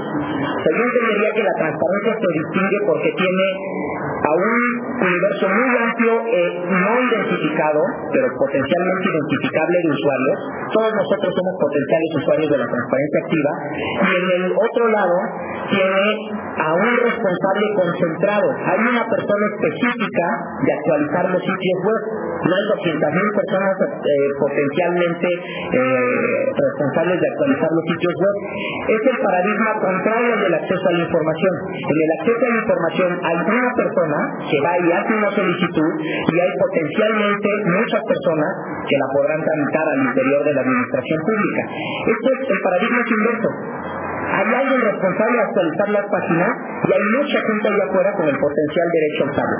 Tenemos entonces que hacernos cargo que cuando no se actualizan las páginas web hay alguien responsable de esa conducta y pues yo no soy eh, punitivista, no me gusta mucho el castigo, pero de cuando en cuando una que sanción me evita las cosas. Eh, nosotros proponemos también acciones de sensibilización que ya están incluidas, ya lo mencionaba la comisionada Areli Cano, eh, publicación permanente de los, de los recursos de revisión, etcétera. Eh, hay una discusión que surgió en la India y en algunos otros países. ¿Qué sucede cuando la información es determinante para el ejercicio de un derecho y una persona no tiene la posibilidad de pagar los costos de reproducción? Y hay una discusión abierta de si el Estado tendría, en esos casos particulares y específicos, que asumir los costos de reproducción. Nosotros eh, sembramos la, vamos, el referente porque me parece que ubica al derecho a acceso a la información en una posición de derecho instrumental para el ejercicio de otros derechos. Y tan es instrumental y tan es vital que el que alguien no pueda pagar sería una discriminación por razón de por razones económicas y entonces así se abordó en la India creemos que tiene pertinencia conversar sobre ese asunto. Eh, por último, tenemos el tenemos el problema de la falta de generación de información de interés público y, eh, dice por último y llegó el papelito. Eh, tenemos el problema de la falta de generación de información que está directamente relacionada con las atribuciones de las de la dependencia. El extremo es que a nosotros nos han contestado, por ejemplo, en Coahuila, la inexistencia de la cuenta pública. Entonces es un absurdo, siempre parece que pagan a los diputados, no puede ser que declaren con toda, con todo lujo eh, de, de, impunidad que no existe la cuenta pública, que con mucho gusto nos darían acceso a esa información, pero que como no existe, pues eso no es viable materialmente. No, tenemos un conflicto, yo entiendo que no se puede resolver que se esté genere y genere información, pero ahí hay una reflexión que hay que centrar, hay ciertas atribuciones que se tienen que documentar. Y eh, no es menor, pero eh, me parece que el avance que ya se está dando en el CONAPRED a propósito de los sitios que permiten a personas con alguna discapacidad utilizar eh, las herramientas electrónicas para la participación política la participación ciudadana es algo que se tendría que considerar particularmente porque se ha insistido en que esta es una ciudad de derechos. Entonces, creo que ya hay las herramientas, ya hay el instrumental tecnológico y la transparencia podría fácilmente ser receptivo en la anterior. Gracias.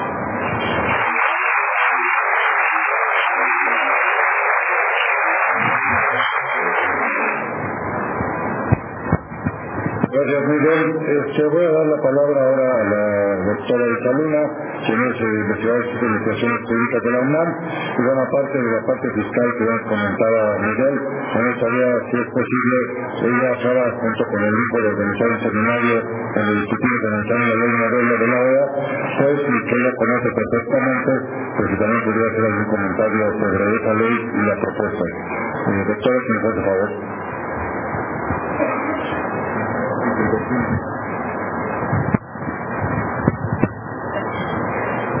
Bueno, muchas gracias Oscar Guerra por la invitación, gracias a mi, al hijo de este que, eh, que está cerrando labores y yo quiero decir que lo está haciendo de una manera muy responsable.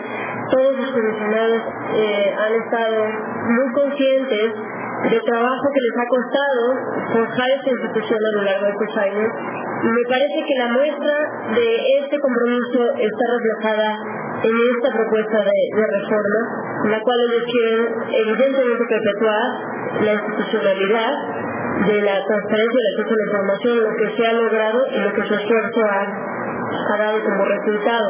Por lo tanto, me uno a la felicitación sobre este proyecto, creo que definitivamente va hacia hacia una vanguardia en, la materia del acceso a la información y también nos lleva a una reflexión en la cual cada vez el acceso a la información se vuelve mucho más específico.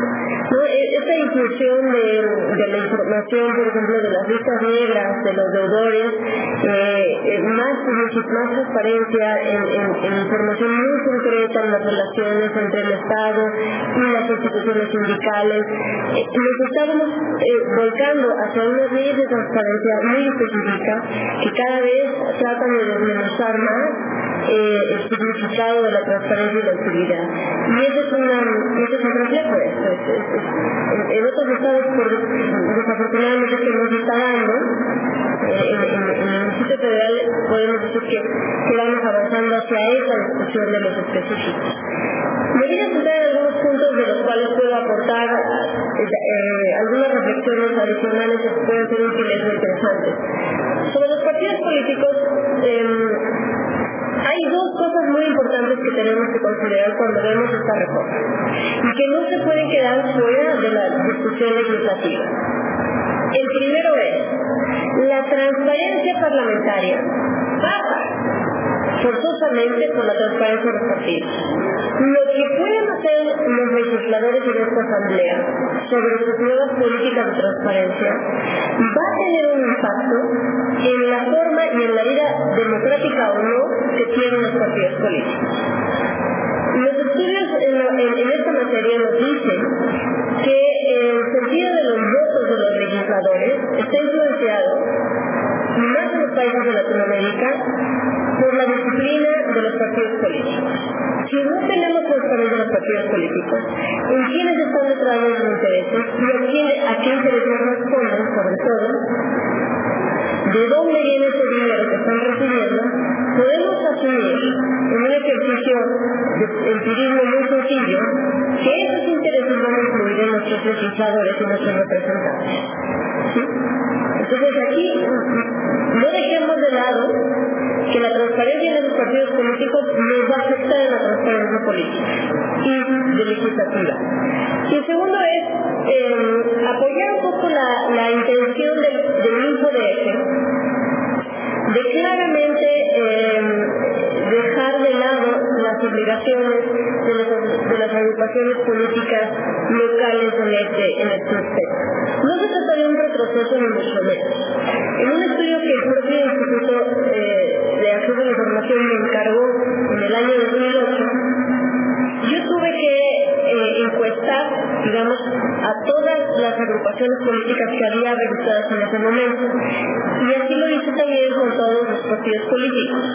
Los partidos políticos tenían no solamente la obligación, sino además los recursos para poder instalar sus oficinas de acceso a la información. Las agrupaciones políticas, eh, en este estudio lo que encontré fue que en cuanto les cayó la obligación de la, del acceso a la información desaparecieron varias. Así de fácil. De entrada dijeron, no, pues nos van a poner más obligaciones y cero recursos, yo ese negocio lo cierro. Y cerraron algunas en changarros. Otras definitivamente dijeron, yo no tengo la manera de poner una página de internet. lo que pude documentar en aquel estudio era una molestia muy grande en este sector, de los sujetos obligados considerados entonces que simplemente que nosotros no podemos. Pero algunos otros tenían unas dudas, decían, bueno, ¿yo cómo voy a reportar como agrupación política que estoy recibiendo dinero del partido eh, más grande, ¿no? de alguno de los partidos? ¿Cuál es, ¿Cuál es mi obligación de reportar cómo recibo ese dinero y cómo lo gaste? ¿Cuál es la obligación del partido de reportar cuánto me dio, cuánto me dio y para qué me lo dio? Entonces, ahí, ahí sí hay una, una razón importante de decir, bueno, estas agrupaciones se retiran recursos de los partidos políticos, por lo tanto, tendrían algún interés en una forma de transparentar. Pero eso puede salvarse por la vía de transparentar a los partidos políticos y saber a quiénes asignan parte de sus propios insumos. Entonces, lo que quiero decir es que no, no, eh, no tomemos esto de las agrupaciones políticas como un retroceso, sino todo lo contrario, como una forma de hacer mucho más ágil y realista el acceso a la información. Y hablando de, em, de hacer más realista el acceso a la información y menos religioso, me voy a concentrar en unas nuevas facultades que me parecieron bastante novedosas dentro de esta, dentro de esta propuesta, que fortalecen al Instituto de Acceso a la Información, que son eh, principalmente la de atender una obligación de atender quejas eh, que tengan que ver con el incumplimiento del acceso a la información. Si cualquier ciudadano hoy en día, si tenía alguna queja sobre que lo atendieron mal o eh, eh, algo, cualquier cosa que le sucedió en su propia experiencia del acceso a la información, no podía hacerla llegar al instituto, sino solamente a través de un recurso y un procedimiento de recurso. Pero había muchas situaciones de este tipo que no entraban dentro de la, de la forma del recurso de revisión. Por ejemplo, si yo me encontraba con que cuando fui a hacer mi solicitud de información, evidentemente la unidad de enlace eh, escondió los documentos que yo había solicitado y yo vi en ese momento que son, elementos que aportar, que ahora se, van a poder aportar de aprobarse esta reforma directamente como queja para que el propio instituto empiece a iniciar un procedimiento diferente, que no es una recurso de revisión, para investigar este tipo de actuaciones. Lo que estamos viendo es una novedosa forma de concebir a estos órganos, que en el estándar de la ley modelo se había planteado de la forma de conciliación y que el mismo eh, eh, órgano grande también ejerciera funciones de mediación y de conciliación entre las partes. Yo creo que eh, en esta medida, bueno, este nuevo recurso podría extenderse hacia una mediación o una conciliación entre las faltas del acceso a la información que no necesariamente caben dentro del procedimiento de recurso de acceso a la información sobre la, la, forma de extender también las obligaciones de transparencia, me parece fundamental que se ponga explícitamente que los programas sociales, sus montos, criterios, convocatorias, parece mentira, pero todavía hay muchos eh, eh, eh, programas sociales a nivel federal que administra la federación que ni siquiera se puede conocer cuáles son los lineamientos y los criterios. La metodología, nada de esa información está, está en ello. Si en el Instituto Federal logramos esto, que además existen cientos de, programas sociales en, en, esta, en esta entidad, pero sería un, un, verdadero um, avance, porque permite a la sociedad cotejar estas listas de beneficiarios sociales coinciden o no con las listas de los padrones de militancia de los partidos políticos, por ejemplo, que ha sido uno de los debates que el consejero Millán ha llevado a cabo en esta ciudad. Entonces aquí claramente me parece un avance muy importante. Y luego en relación a la propuesta que hace la diputada Nelly me parece algo eh, muy importante lo que está diciendo ella de poner el uso del suelo eh, también como una obligación de transparencia. Cada vez más estas cosas tienen que tener, que tener eh, un avance más hacia el uso de la información que se le va a dar. De manera que yo añadiría a esa propuesta que ya he hecho, que ese, esa información de uso del suelo se presente de manera georreferenciada en las páginas de internet. Porque puede tener mucha, mucha importancia, pero si la información no se nos presenta como un montón de listas, en la cual me voy a tardar tres o cuatro días en encontrar dónde está la calle, eh, va a servir muy poco. Pero si tenemos información georreferenciada, estamos dando un paso de vanguardia hacia no solamente el acceso a la información, sino también el uso intelectual que las personas puedan hacer de esta información. Lo mismo ah, eh, eh, está sucediendo con los índices de, eh, de, accidentes o de emergencias. Por ejemplo, en el estado de Puebla ya existe un portal en la Secretaría de la Seguridad que puedes acceder a la información sobre, sobre estos acontecimientos de tránsito, por ejemplo, información georreferenciada. ¿Qué significa georreferenciada? Que hay un mapa en el cual tú puedes directamente revisar en la zona que te interesa. Por último quisiera, antes de que me acabe la voz,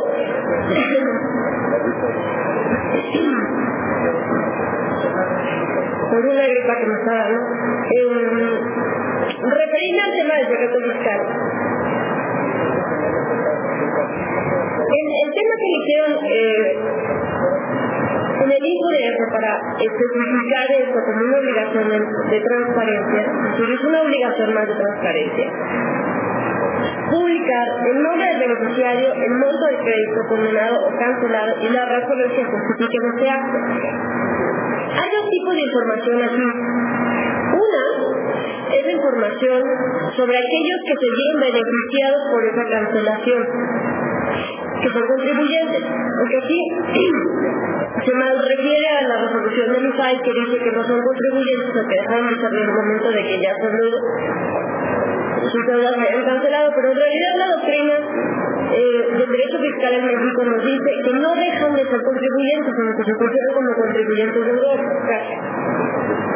Estos contribuyentes deudores que se ven beneficiados por una cancelación, por insolvencia, tienen un nombre de persona física o persona moral. Están incluidos dentro de esta lista ambos. Y además están referidos por un monto el cual se les puede asignar. La lista que el Hijo de Dios está, está proponiendo que se publique es una lista que en otros países, y voy a citar un caso muy particular de la Corte Suprema de Costa Rica, en la cual esta Corte, muy específicamente en el 2005, atendió un asunto a una, a una petición en el cual tuvo que aclarar que si bien estos créditos eran cancelados, se referían a personas físicas o morales cuya información era parte de las funciones del Servicio de Administración Tributaria de Costa Rica, la Corte hizo un ejercicio de interés público, en el cual decidió por qué esa información tenía que ser pública. Y solo les leo uno de los párrafos más interesantes sobre su reflexión de por qué es interés público.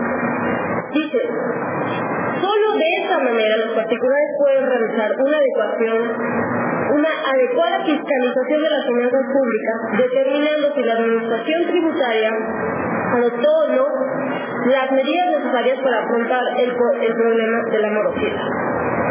Y solamente a través de esta información es posible conocer si la administración ha actuado con diligencia suficiente en la recuperación del patrimonio público. Entonces, lo que le tiene que quedar claro a los ciudadanos costarricenses, según la, esta, esta resolución de la Corte, es que tengan ustedes la, como, el conocimiento de se hizo todo lo posible por recuperar esos, esas deudas. ¿Qué pasa con esas deudas en México? Pues, cuando no se cobran estos créditos, cuando se cancelan, se pasan a un presupuesto que se le llama el presupuesto fiscal, lo cual estamos trabajando con eh, la fundación que dirige Miguel Pulido para promover la transparencia en ese presupuesto fiscal, que también es bastante opaco. Y ese presupuesto fiscal está definido por la doctrina como un presupuesto que representa el monto que la federación dejó de recibir. Es un monto que no se percibió. Entonces, por una parte, es importante, hay un interés público, como lo argumentó la Corte de Costa Rica, por conocer de qué nos vamos a dejar nosotros, los mexicanos, de beneficiar. En este caso, en México fueron 74 mil millones de pesos.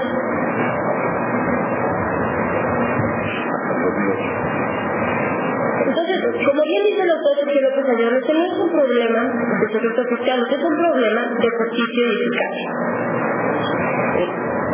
En el cual el acceso a la información nos puede ayudar a demostrar y a, exigir si realmente las autoridades actuaron diligentemente en esta función.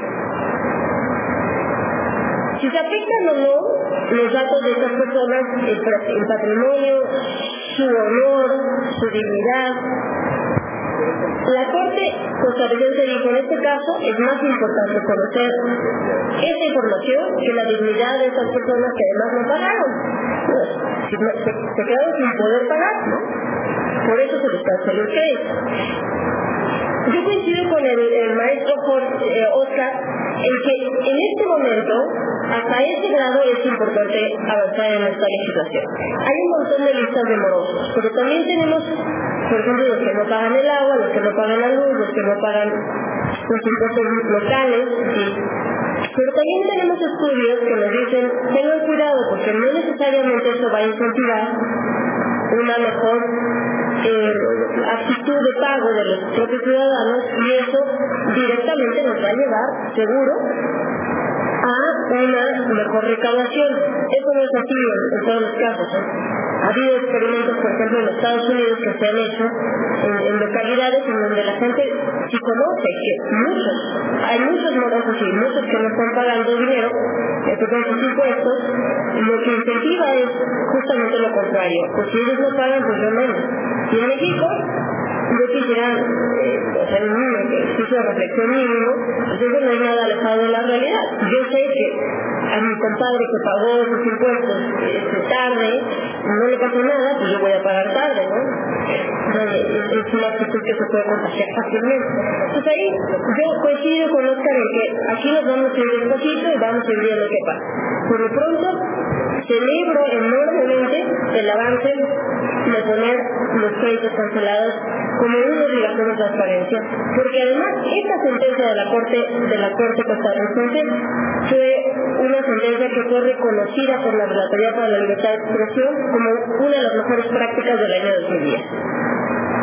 Así que es un estándar que están ellos eh, interesados en cumplir. Yo les agradezco mucho su, su atención, estamos a sus órdenes para cualquier duda y felicidades a los comisionados del INPODF por esta excelente eh, paquete de reformas. Muchas gracias. Muchas gracias, Lisa. Que se recupere, no tiene gripa, que se recupere rápidamente. Estamos de acuerdo con el asunto de si debe o no ser restauratorio. Simplemente recordemos que un instrumento no se puede utilizar para dos objetivos.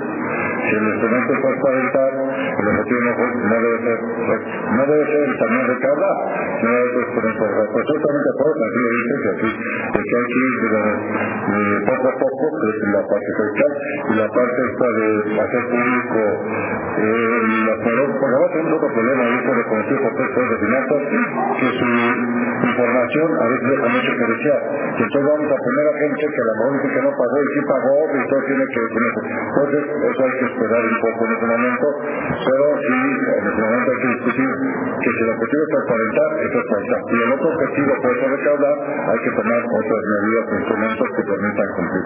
Un instrumento no puede ser utilizado para dos objetivos. Bueno, voy a este, dar la palabra eh, al secretario José García, que también hará y ha hecho un que ha hecho llegar sobre esta propuesta y tiene algunos puntos en común. Simplemente quiero reconocer que el poner en la ley el asunto de que se haga pública la resolución de primera instancia fue una cuestión que no teníamos inicialmente en la propuesta, que Juan José nos hizo saber este, de esta posibilidad, que habíamos discutido en su momento con presencia de él con, la, con Catalina Botero y que no traíamos, pero simplemente llegó a tiempo para llegó a tiempo para todavía ser incluida en esta propuesta. Entonces, por favor, José. Muchas gracias al Instituto, a la Asamblea Legislativa, a los demás participantes aquí de este, de este panel. Bueno, decir que lo que me parece muy importante en la actualización de esta ley, de nuestra ley, es fundamentalmente el que estamos eh, aterrizando una serie de prácticas que independientemente de la ley que tenemos, es muy buena, eh, hemos ya convertido en práctica común en la, en la política pública.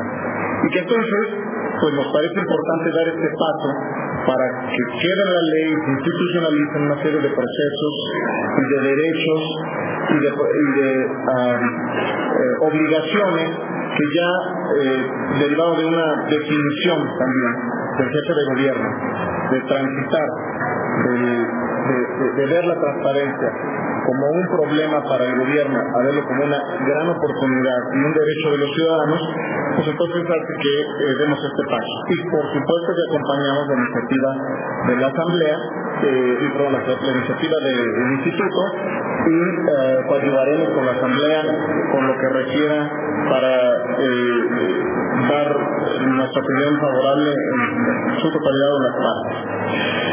Eh, el, marco de política, el marco normativo para nosotros es uno por lo menos de seis, componentes para hacer una ciudad transparente, una ciudad que realmente dé un paso importante. Paso, sin duda, la ley es eso es la base de, de, la política pública, no, hay duda, pero también hay muchas otras cosas más.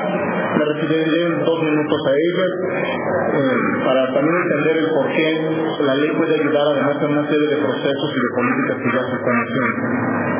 La actualización de las páginas de Internet. Nosotros transitamos, cuando llegamos a este gobierno, no estaba la obligación de hacer públicas en los portales de Internet.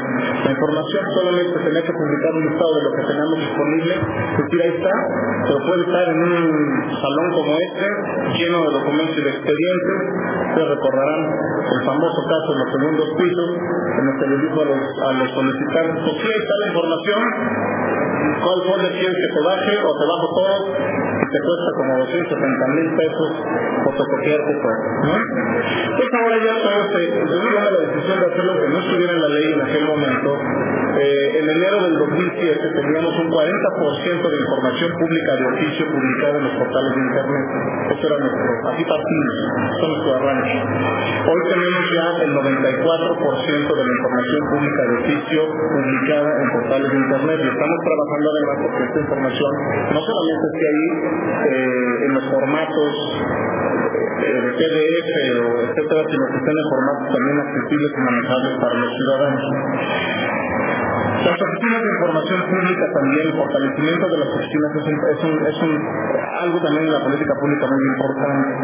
Nosotros hicimos un diagnóstico de cómo estaban equipadas, de qué nivel jerárquico tenían, de con cuánta gente contaban, de si tenían un internet o teléfono, si estaban cerca de las puertas de los edificios, si estaban bien señalizadas, si estaban capacitados quienes atienden al público, etcétera, y detectamos que solamente la mitad cumplían con un estándar muy bajo además pusimos de, de, calidad de las opciones de información pública. Hoy estamos ya en este mismo índice que nos pusimos en un 100% de eh, preparación de estas oficinas para poder dar atención adecuada al público. Y esto evidentemente da resultados. La evaluación de la gestión oficina por oficina, dependencia por dependencia. Su evaluación y la publicación de esta, de esta evaluación también ha sido un paso muy importante para incentivar el avance en materia de transparencia. Para nosotros el que participe más gente, que haga más solicitudes de información, no es un síntoma, como algunos lo quisieran ver, de que algo mal anda en el gobierno, que todo el mundo le pregunta cosas, sirven al revés. Algo bien anda en este gobierno, que todo el mundo le pregunta cosas. Va uno y solicita información a cualquier otro estado, normalmente no le van a dar la información que necesita. Ya no vuelve a preguntar, ya no es la vía. Aquí sí. Aquí hemos recibido, pasamos de 3.000 solicitudes de información a casi 100.000 solicitudes por año, con un promedio de cuatro preguntas por cada solicitud, lo cual nos da un nivel de atención de 400.000 preguntas por año los entes públicos del Distrito Federal. Y además, en menos días, incluso de lo que establece la ley. Aquí se mencionó que se abusa de las prórrogas. Bueno, sí puede ser que en algunos casos, pero el promedio de respuesta es de 7.7 días por solicitud de información cuando la ley nos pone un plazo de 10 días. Y para nosotros este es un indicador de medición oficina por oficina y a pesar de que han subido 15 veces las solicitudes de información, hemos mantenido la capacidad de responder en menos días de lo que nos establece la ley. ¿Esto para qué? Para incentivar que participen más ciudadanos. Nuestro índice de transparencia es del 99.2% y nosotros estamos entregando información pública cuando, cuando en 2007 inició este gobierno, se entregaba el 40% aproximadamente de la información que solicitaba la gente en la primera pregunta. Se le mandaba a otra dependencia, se le decía que aclarara la pregunta, se le daba prórroga, etc. Ahora estamos respondiendo en la primera ocasión en un 92% de estos casos, porque también es un índice de medición de la eficiencia de las oficinas de información pública. Otro tema importante es la vinculación con la sociedad civil, sería el quinto elemento. Y aquí se ha avanzado sustancialmente en los portales sociales, en los portales, eh, hay un caso muy importante que es el de medio ambiente, en los portales focalizados, cuando hay una necesidad de información importante de los ciudadanos, creamos un portal específico para que ahí se canalicen las solicitudes o las visitas, por el caso, línea del metro, supervía, eh,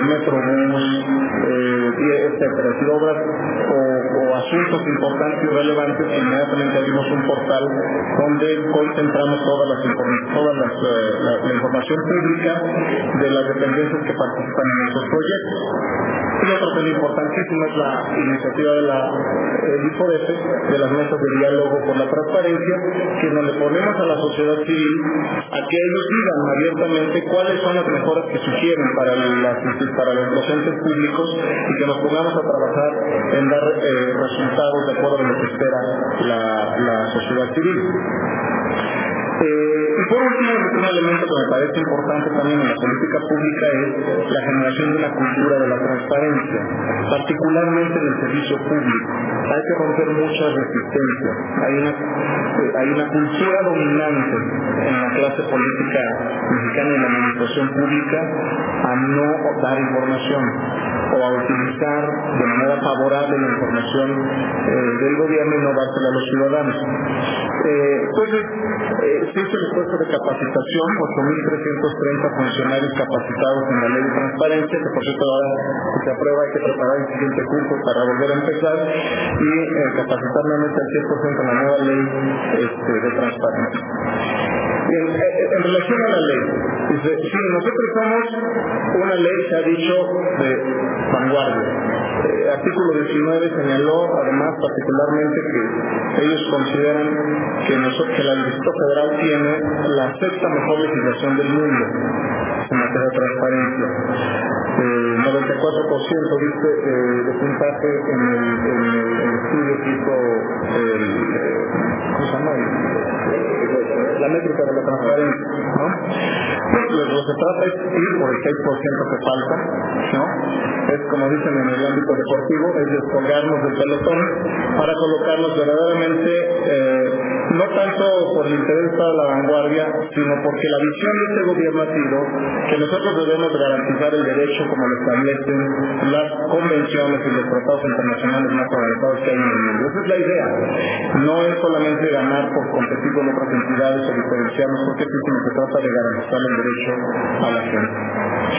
La ley eh, fue revisada efectivamente a la luz del programa de derechos humanos del Distrito Federal, garantiza el cumplimiento de varias líneas de acción importantes de este programa, particularmente del capítulo de acceso del derecho al acceso a la información. Eh, yo creo que también valdría la pena, eh, me parece muy adecuado el argumento que dio Miguel Culín en relación a, a, reconocer expresamente el derecho a la información como un derecho ciudadano para darle supremacía sobre otras leyes o sobre este carácter más bien administrativo. Eh, nos parece importante también que las definiciones empleadas en esta ley, en esta nueva ley, ya eh, se colocan nuevamente en lo, eh, en lo más avanzado en relación a lo que ya habíamos aprobado, que ya fue aprobado en la Asamblea, sobre la ley de protección de datos personales y ley de archivos. Es decir, esas surgieron después de que se aprobó esta ley vigente de acceso a la información. Entonces, se avanzó mucho en definiciones del derecho de protección de datos personales y de archivos, y por lo tanto creo que es importante actualizar ahora la ley de transparencia para que, avance o para que vaya a la par de estos otros avances en las otras leyes complementarias. Se establece que los entes públicos custodian los archivos de otros entes eh, eh, y que este, se indique claramente quién es el responsable de dar información pública, que no quede solamente en el Comité de Transparencia, sino que se señale con toda claridad que el ente o la autoridad que generó la información es el responsable de proporcionarla. Esto va a ayudar mucho al ciudadano a ubicar muy concretamente el área de gobierno en donde se encuentra la información que solicita, y no como ahora que es un poco más general hacia la dependencia en su conjunto. También va a ayudar mucho a la definición, a la a la responsabilidad de cada servidor público en el tramo de autoridad que le corresponda de eh, garantizar el, derecho al acceso a la información. Por supuesto que la iniciativa, y aplaudo en su profundidad, fortalece mucho los procedimientos que le dan eh, fuerza a todo el Instituto de Acceso a la Información Pública del Instituto Federal para que hagan mejor su labor. Eh, creo que también me parece importante resaltar que eh, transparenta la relación laboral que subsiste entre los entes públicos con los trabajadores y particularmente con las organizaciones de carácter sindical. Hasta ahorita lo que se transparenta es solamente el uso de los recursos, los recursos públicos, como cualquier otra organización que recibe recursos públicos, bueno, pues transparenta los recursos públicos que recibe.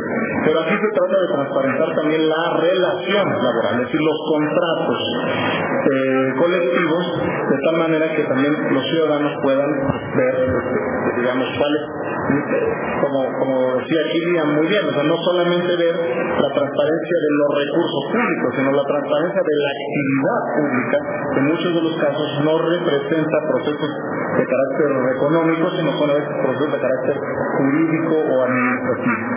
Eh, establece la obligación de mantener actualizada permanentemente la información que se publique en los portales.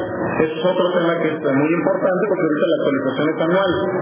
Eh, habrá nada más que ver poner la, la, seguridad, digamos, también para los servidores públicos, porque ahora van a ser responsables de la información que generen, por la ley, de no colocarlos en una situación de, de detención jurídica por cuestiones simple y sencillamente de, de, los plazos de actualización que puedan ser razonables. Si, como se decía aquí, la fotografía o el nombre del titular no sale el día en que fue nombrado y salió tres días después, eso no implica una responsabilidad. tiene que ser de alguna manera razonable, quizás el periodo de actualización trimestral puede ser un paso este, importante, ya está acostumbrado los entes públicos además de hacerlo, porque las evaluaciones que hace el INPODESO son de carácter este, trimestral. Para evitar que se retrase la entrega de información también eh, se, o se conformidad del para retrasar la entrega, ya no podrán dar sus respuestas complementarias una vez cerrada la instrucción. Esto es un paso eh, importante que durante el proceso de sustanciación de un recurso, pues ya no se entregue información. Esto a incentivar que se entregue la información pública desde un principio, que ya no haya ese, ese, ese margen para que los entes puedan eventualmente negociar con los eh, solicitantes de información una entrega posterior a lo que les establecieron sus plazos, ya yéndose, digamos, en el proceso. Eh, también importante decir, eh, otro tema resaltar, es la obligación de los entes públicos y del INPODESA de fomentar la participación ciudadana. Eh, los que proponen los objetivos, yo personalmente creo que se puede ser más explícito en las obligaciones del INPODESA y de los entes públicos de fomentar espacios de participación ciudadana para la transparencia, aparte de sus, sus, de sus funciones. Y creo importante, porque también viene del programa de derechos humanos, que se incluya la obligación de tener portales ciudadanos y de eh, tener mecanismos de participación en la arquitectura de los portales por parte de ciudadanos. También que puedan opinar y que puedan incidir en la definición de la arquitectura de los portales, para dejar como más claridad en de qué, de qué forma podría participar la ciudadanía, puede ser esta una buena eh, forma de hacerlo.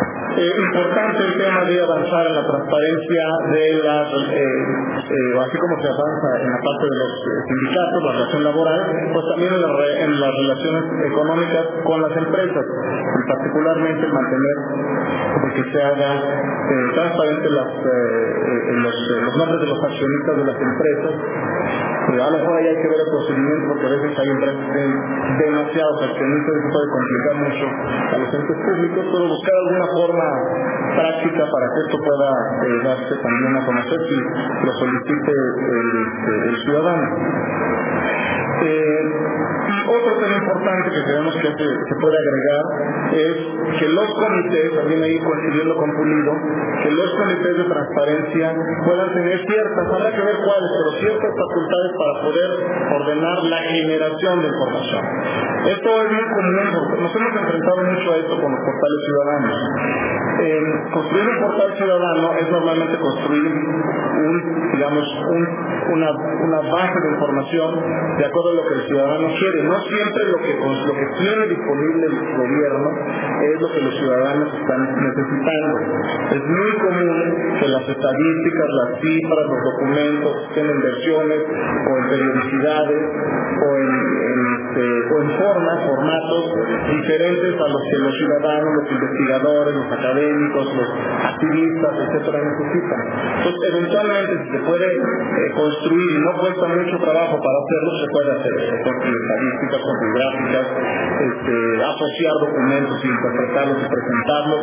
Y esto puede dar un enorme potencial para que los ciudadanos puedan ver en este mecanismo también una forma de interactuar y de incidir en los asuntos públicos.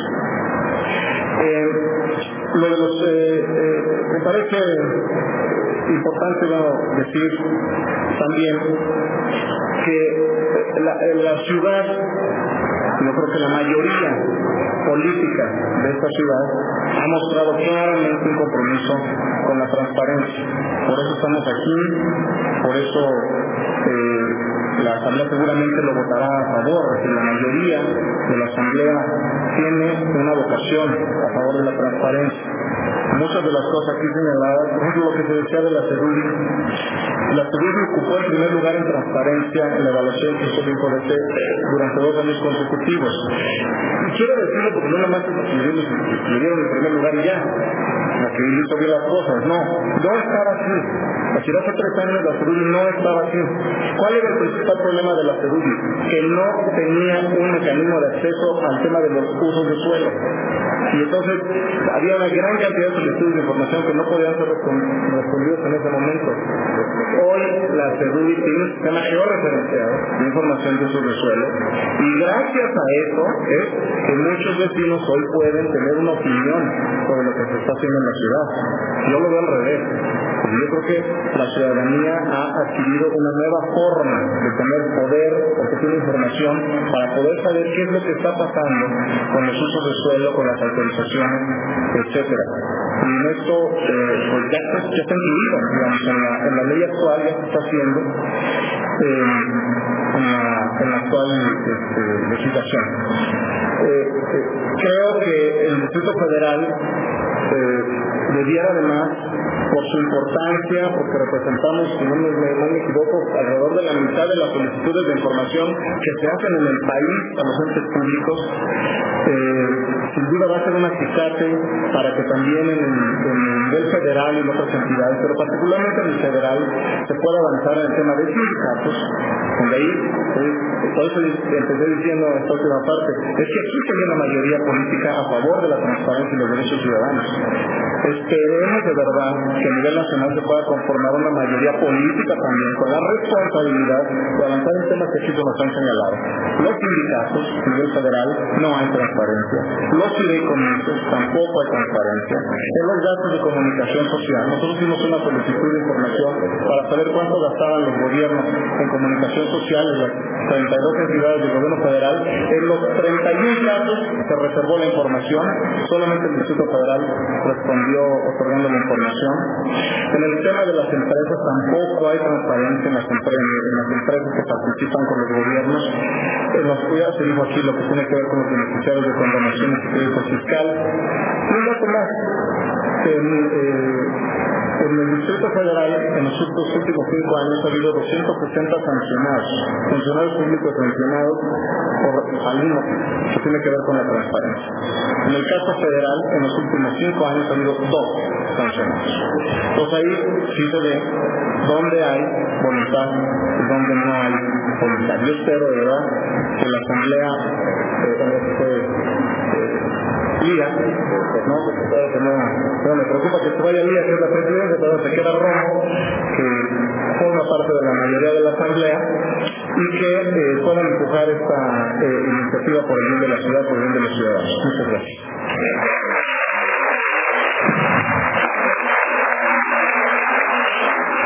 Muchas gracias, Juan José. Este, esta cuestión ya nos había hecho llegar un documento que ya estamos realizando, ya realizamos y que obviamente incorporaremos muchas de las cosas yo lo he mencionado. Si lo decía así, creo que ya le salen mejor los informes a Juan José mí del instituto, pero digamos, eso quiere decir que está en realidad es muy preocupado y porque está ocupado en cómo digamos, se maneja y evoluciona el derecho al acceso el ejercicio principalmente. De verdad, este, quiero agradecer a todos los de la mesa. No voy a abrir a pedir su respuesta porque como ustedes se dan cuenta, estamos sobre, el tiempo. Ya, ya empezando la, la siguiente mesa, el siguiente panel. Pero yo les pediría que aquellas personas que tengan alguna pregunta, no sé si nos puedan hacer llegar con alguna forma de localización y nos comprometemos este, a responder no en 10 días, sino mucho antes. Este, no es por y si tienen también alguna propuesta sobre la ley, que pues, hay mucha gente que trabaja en las cuestiones de información pública, etcétera, en el propio instituto, que aquí al calor de la discusión pues pueda hacer, pues también les agradecemos la llegar para obviamente considerar. Bueno, pues voy a, agradezco a los presentes de la mesa, a la doctora Luna, a Miguel Pulido, al doctor Sergio López Ayón, al secretario José García y al diputado Víctor Hugo Guerra, como ya lo decía, se quedó en representación de la diputada Ana Barrales y también es parte de la Comisión de Transparencia de la Asamblea Legislativa. Espero que aquí haya escuchado pues sirva, si no para acelerar, pues sí para impulsar la aprobación de esta ley. Muchas gracias, señor diputado. Y muchas gracias. Nos damos un receso de 15 minutos para empezar con otra mesa que es un poco más pequeña en términos de ponentes, pero con un tema muy importante sobre la transparencia en los órganos de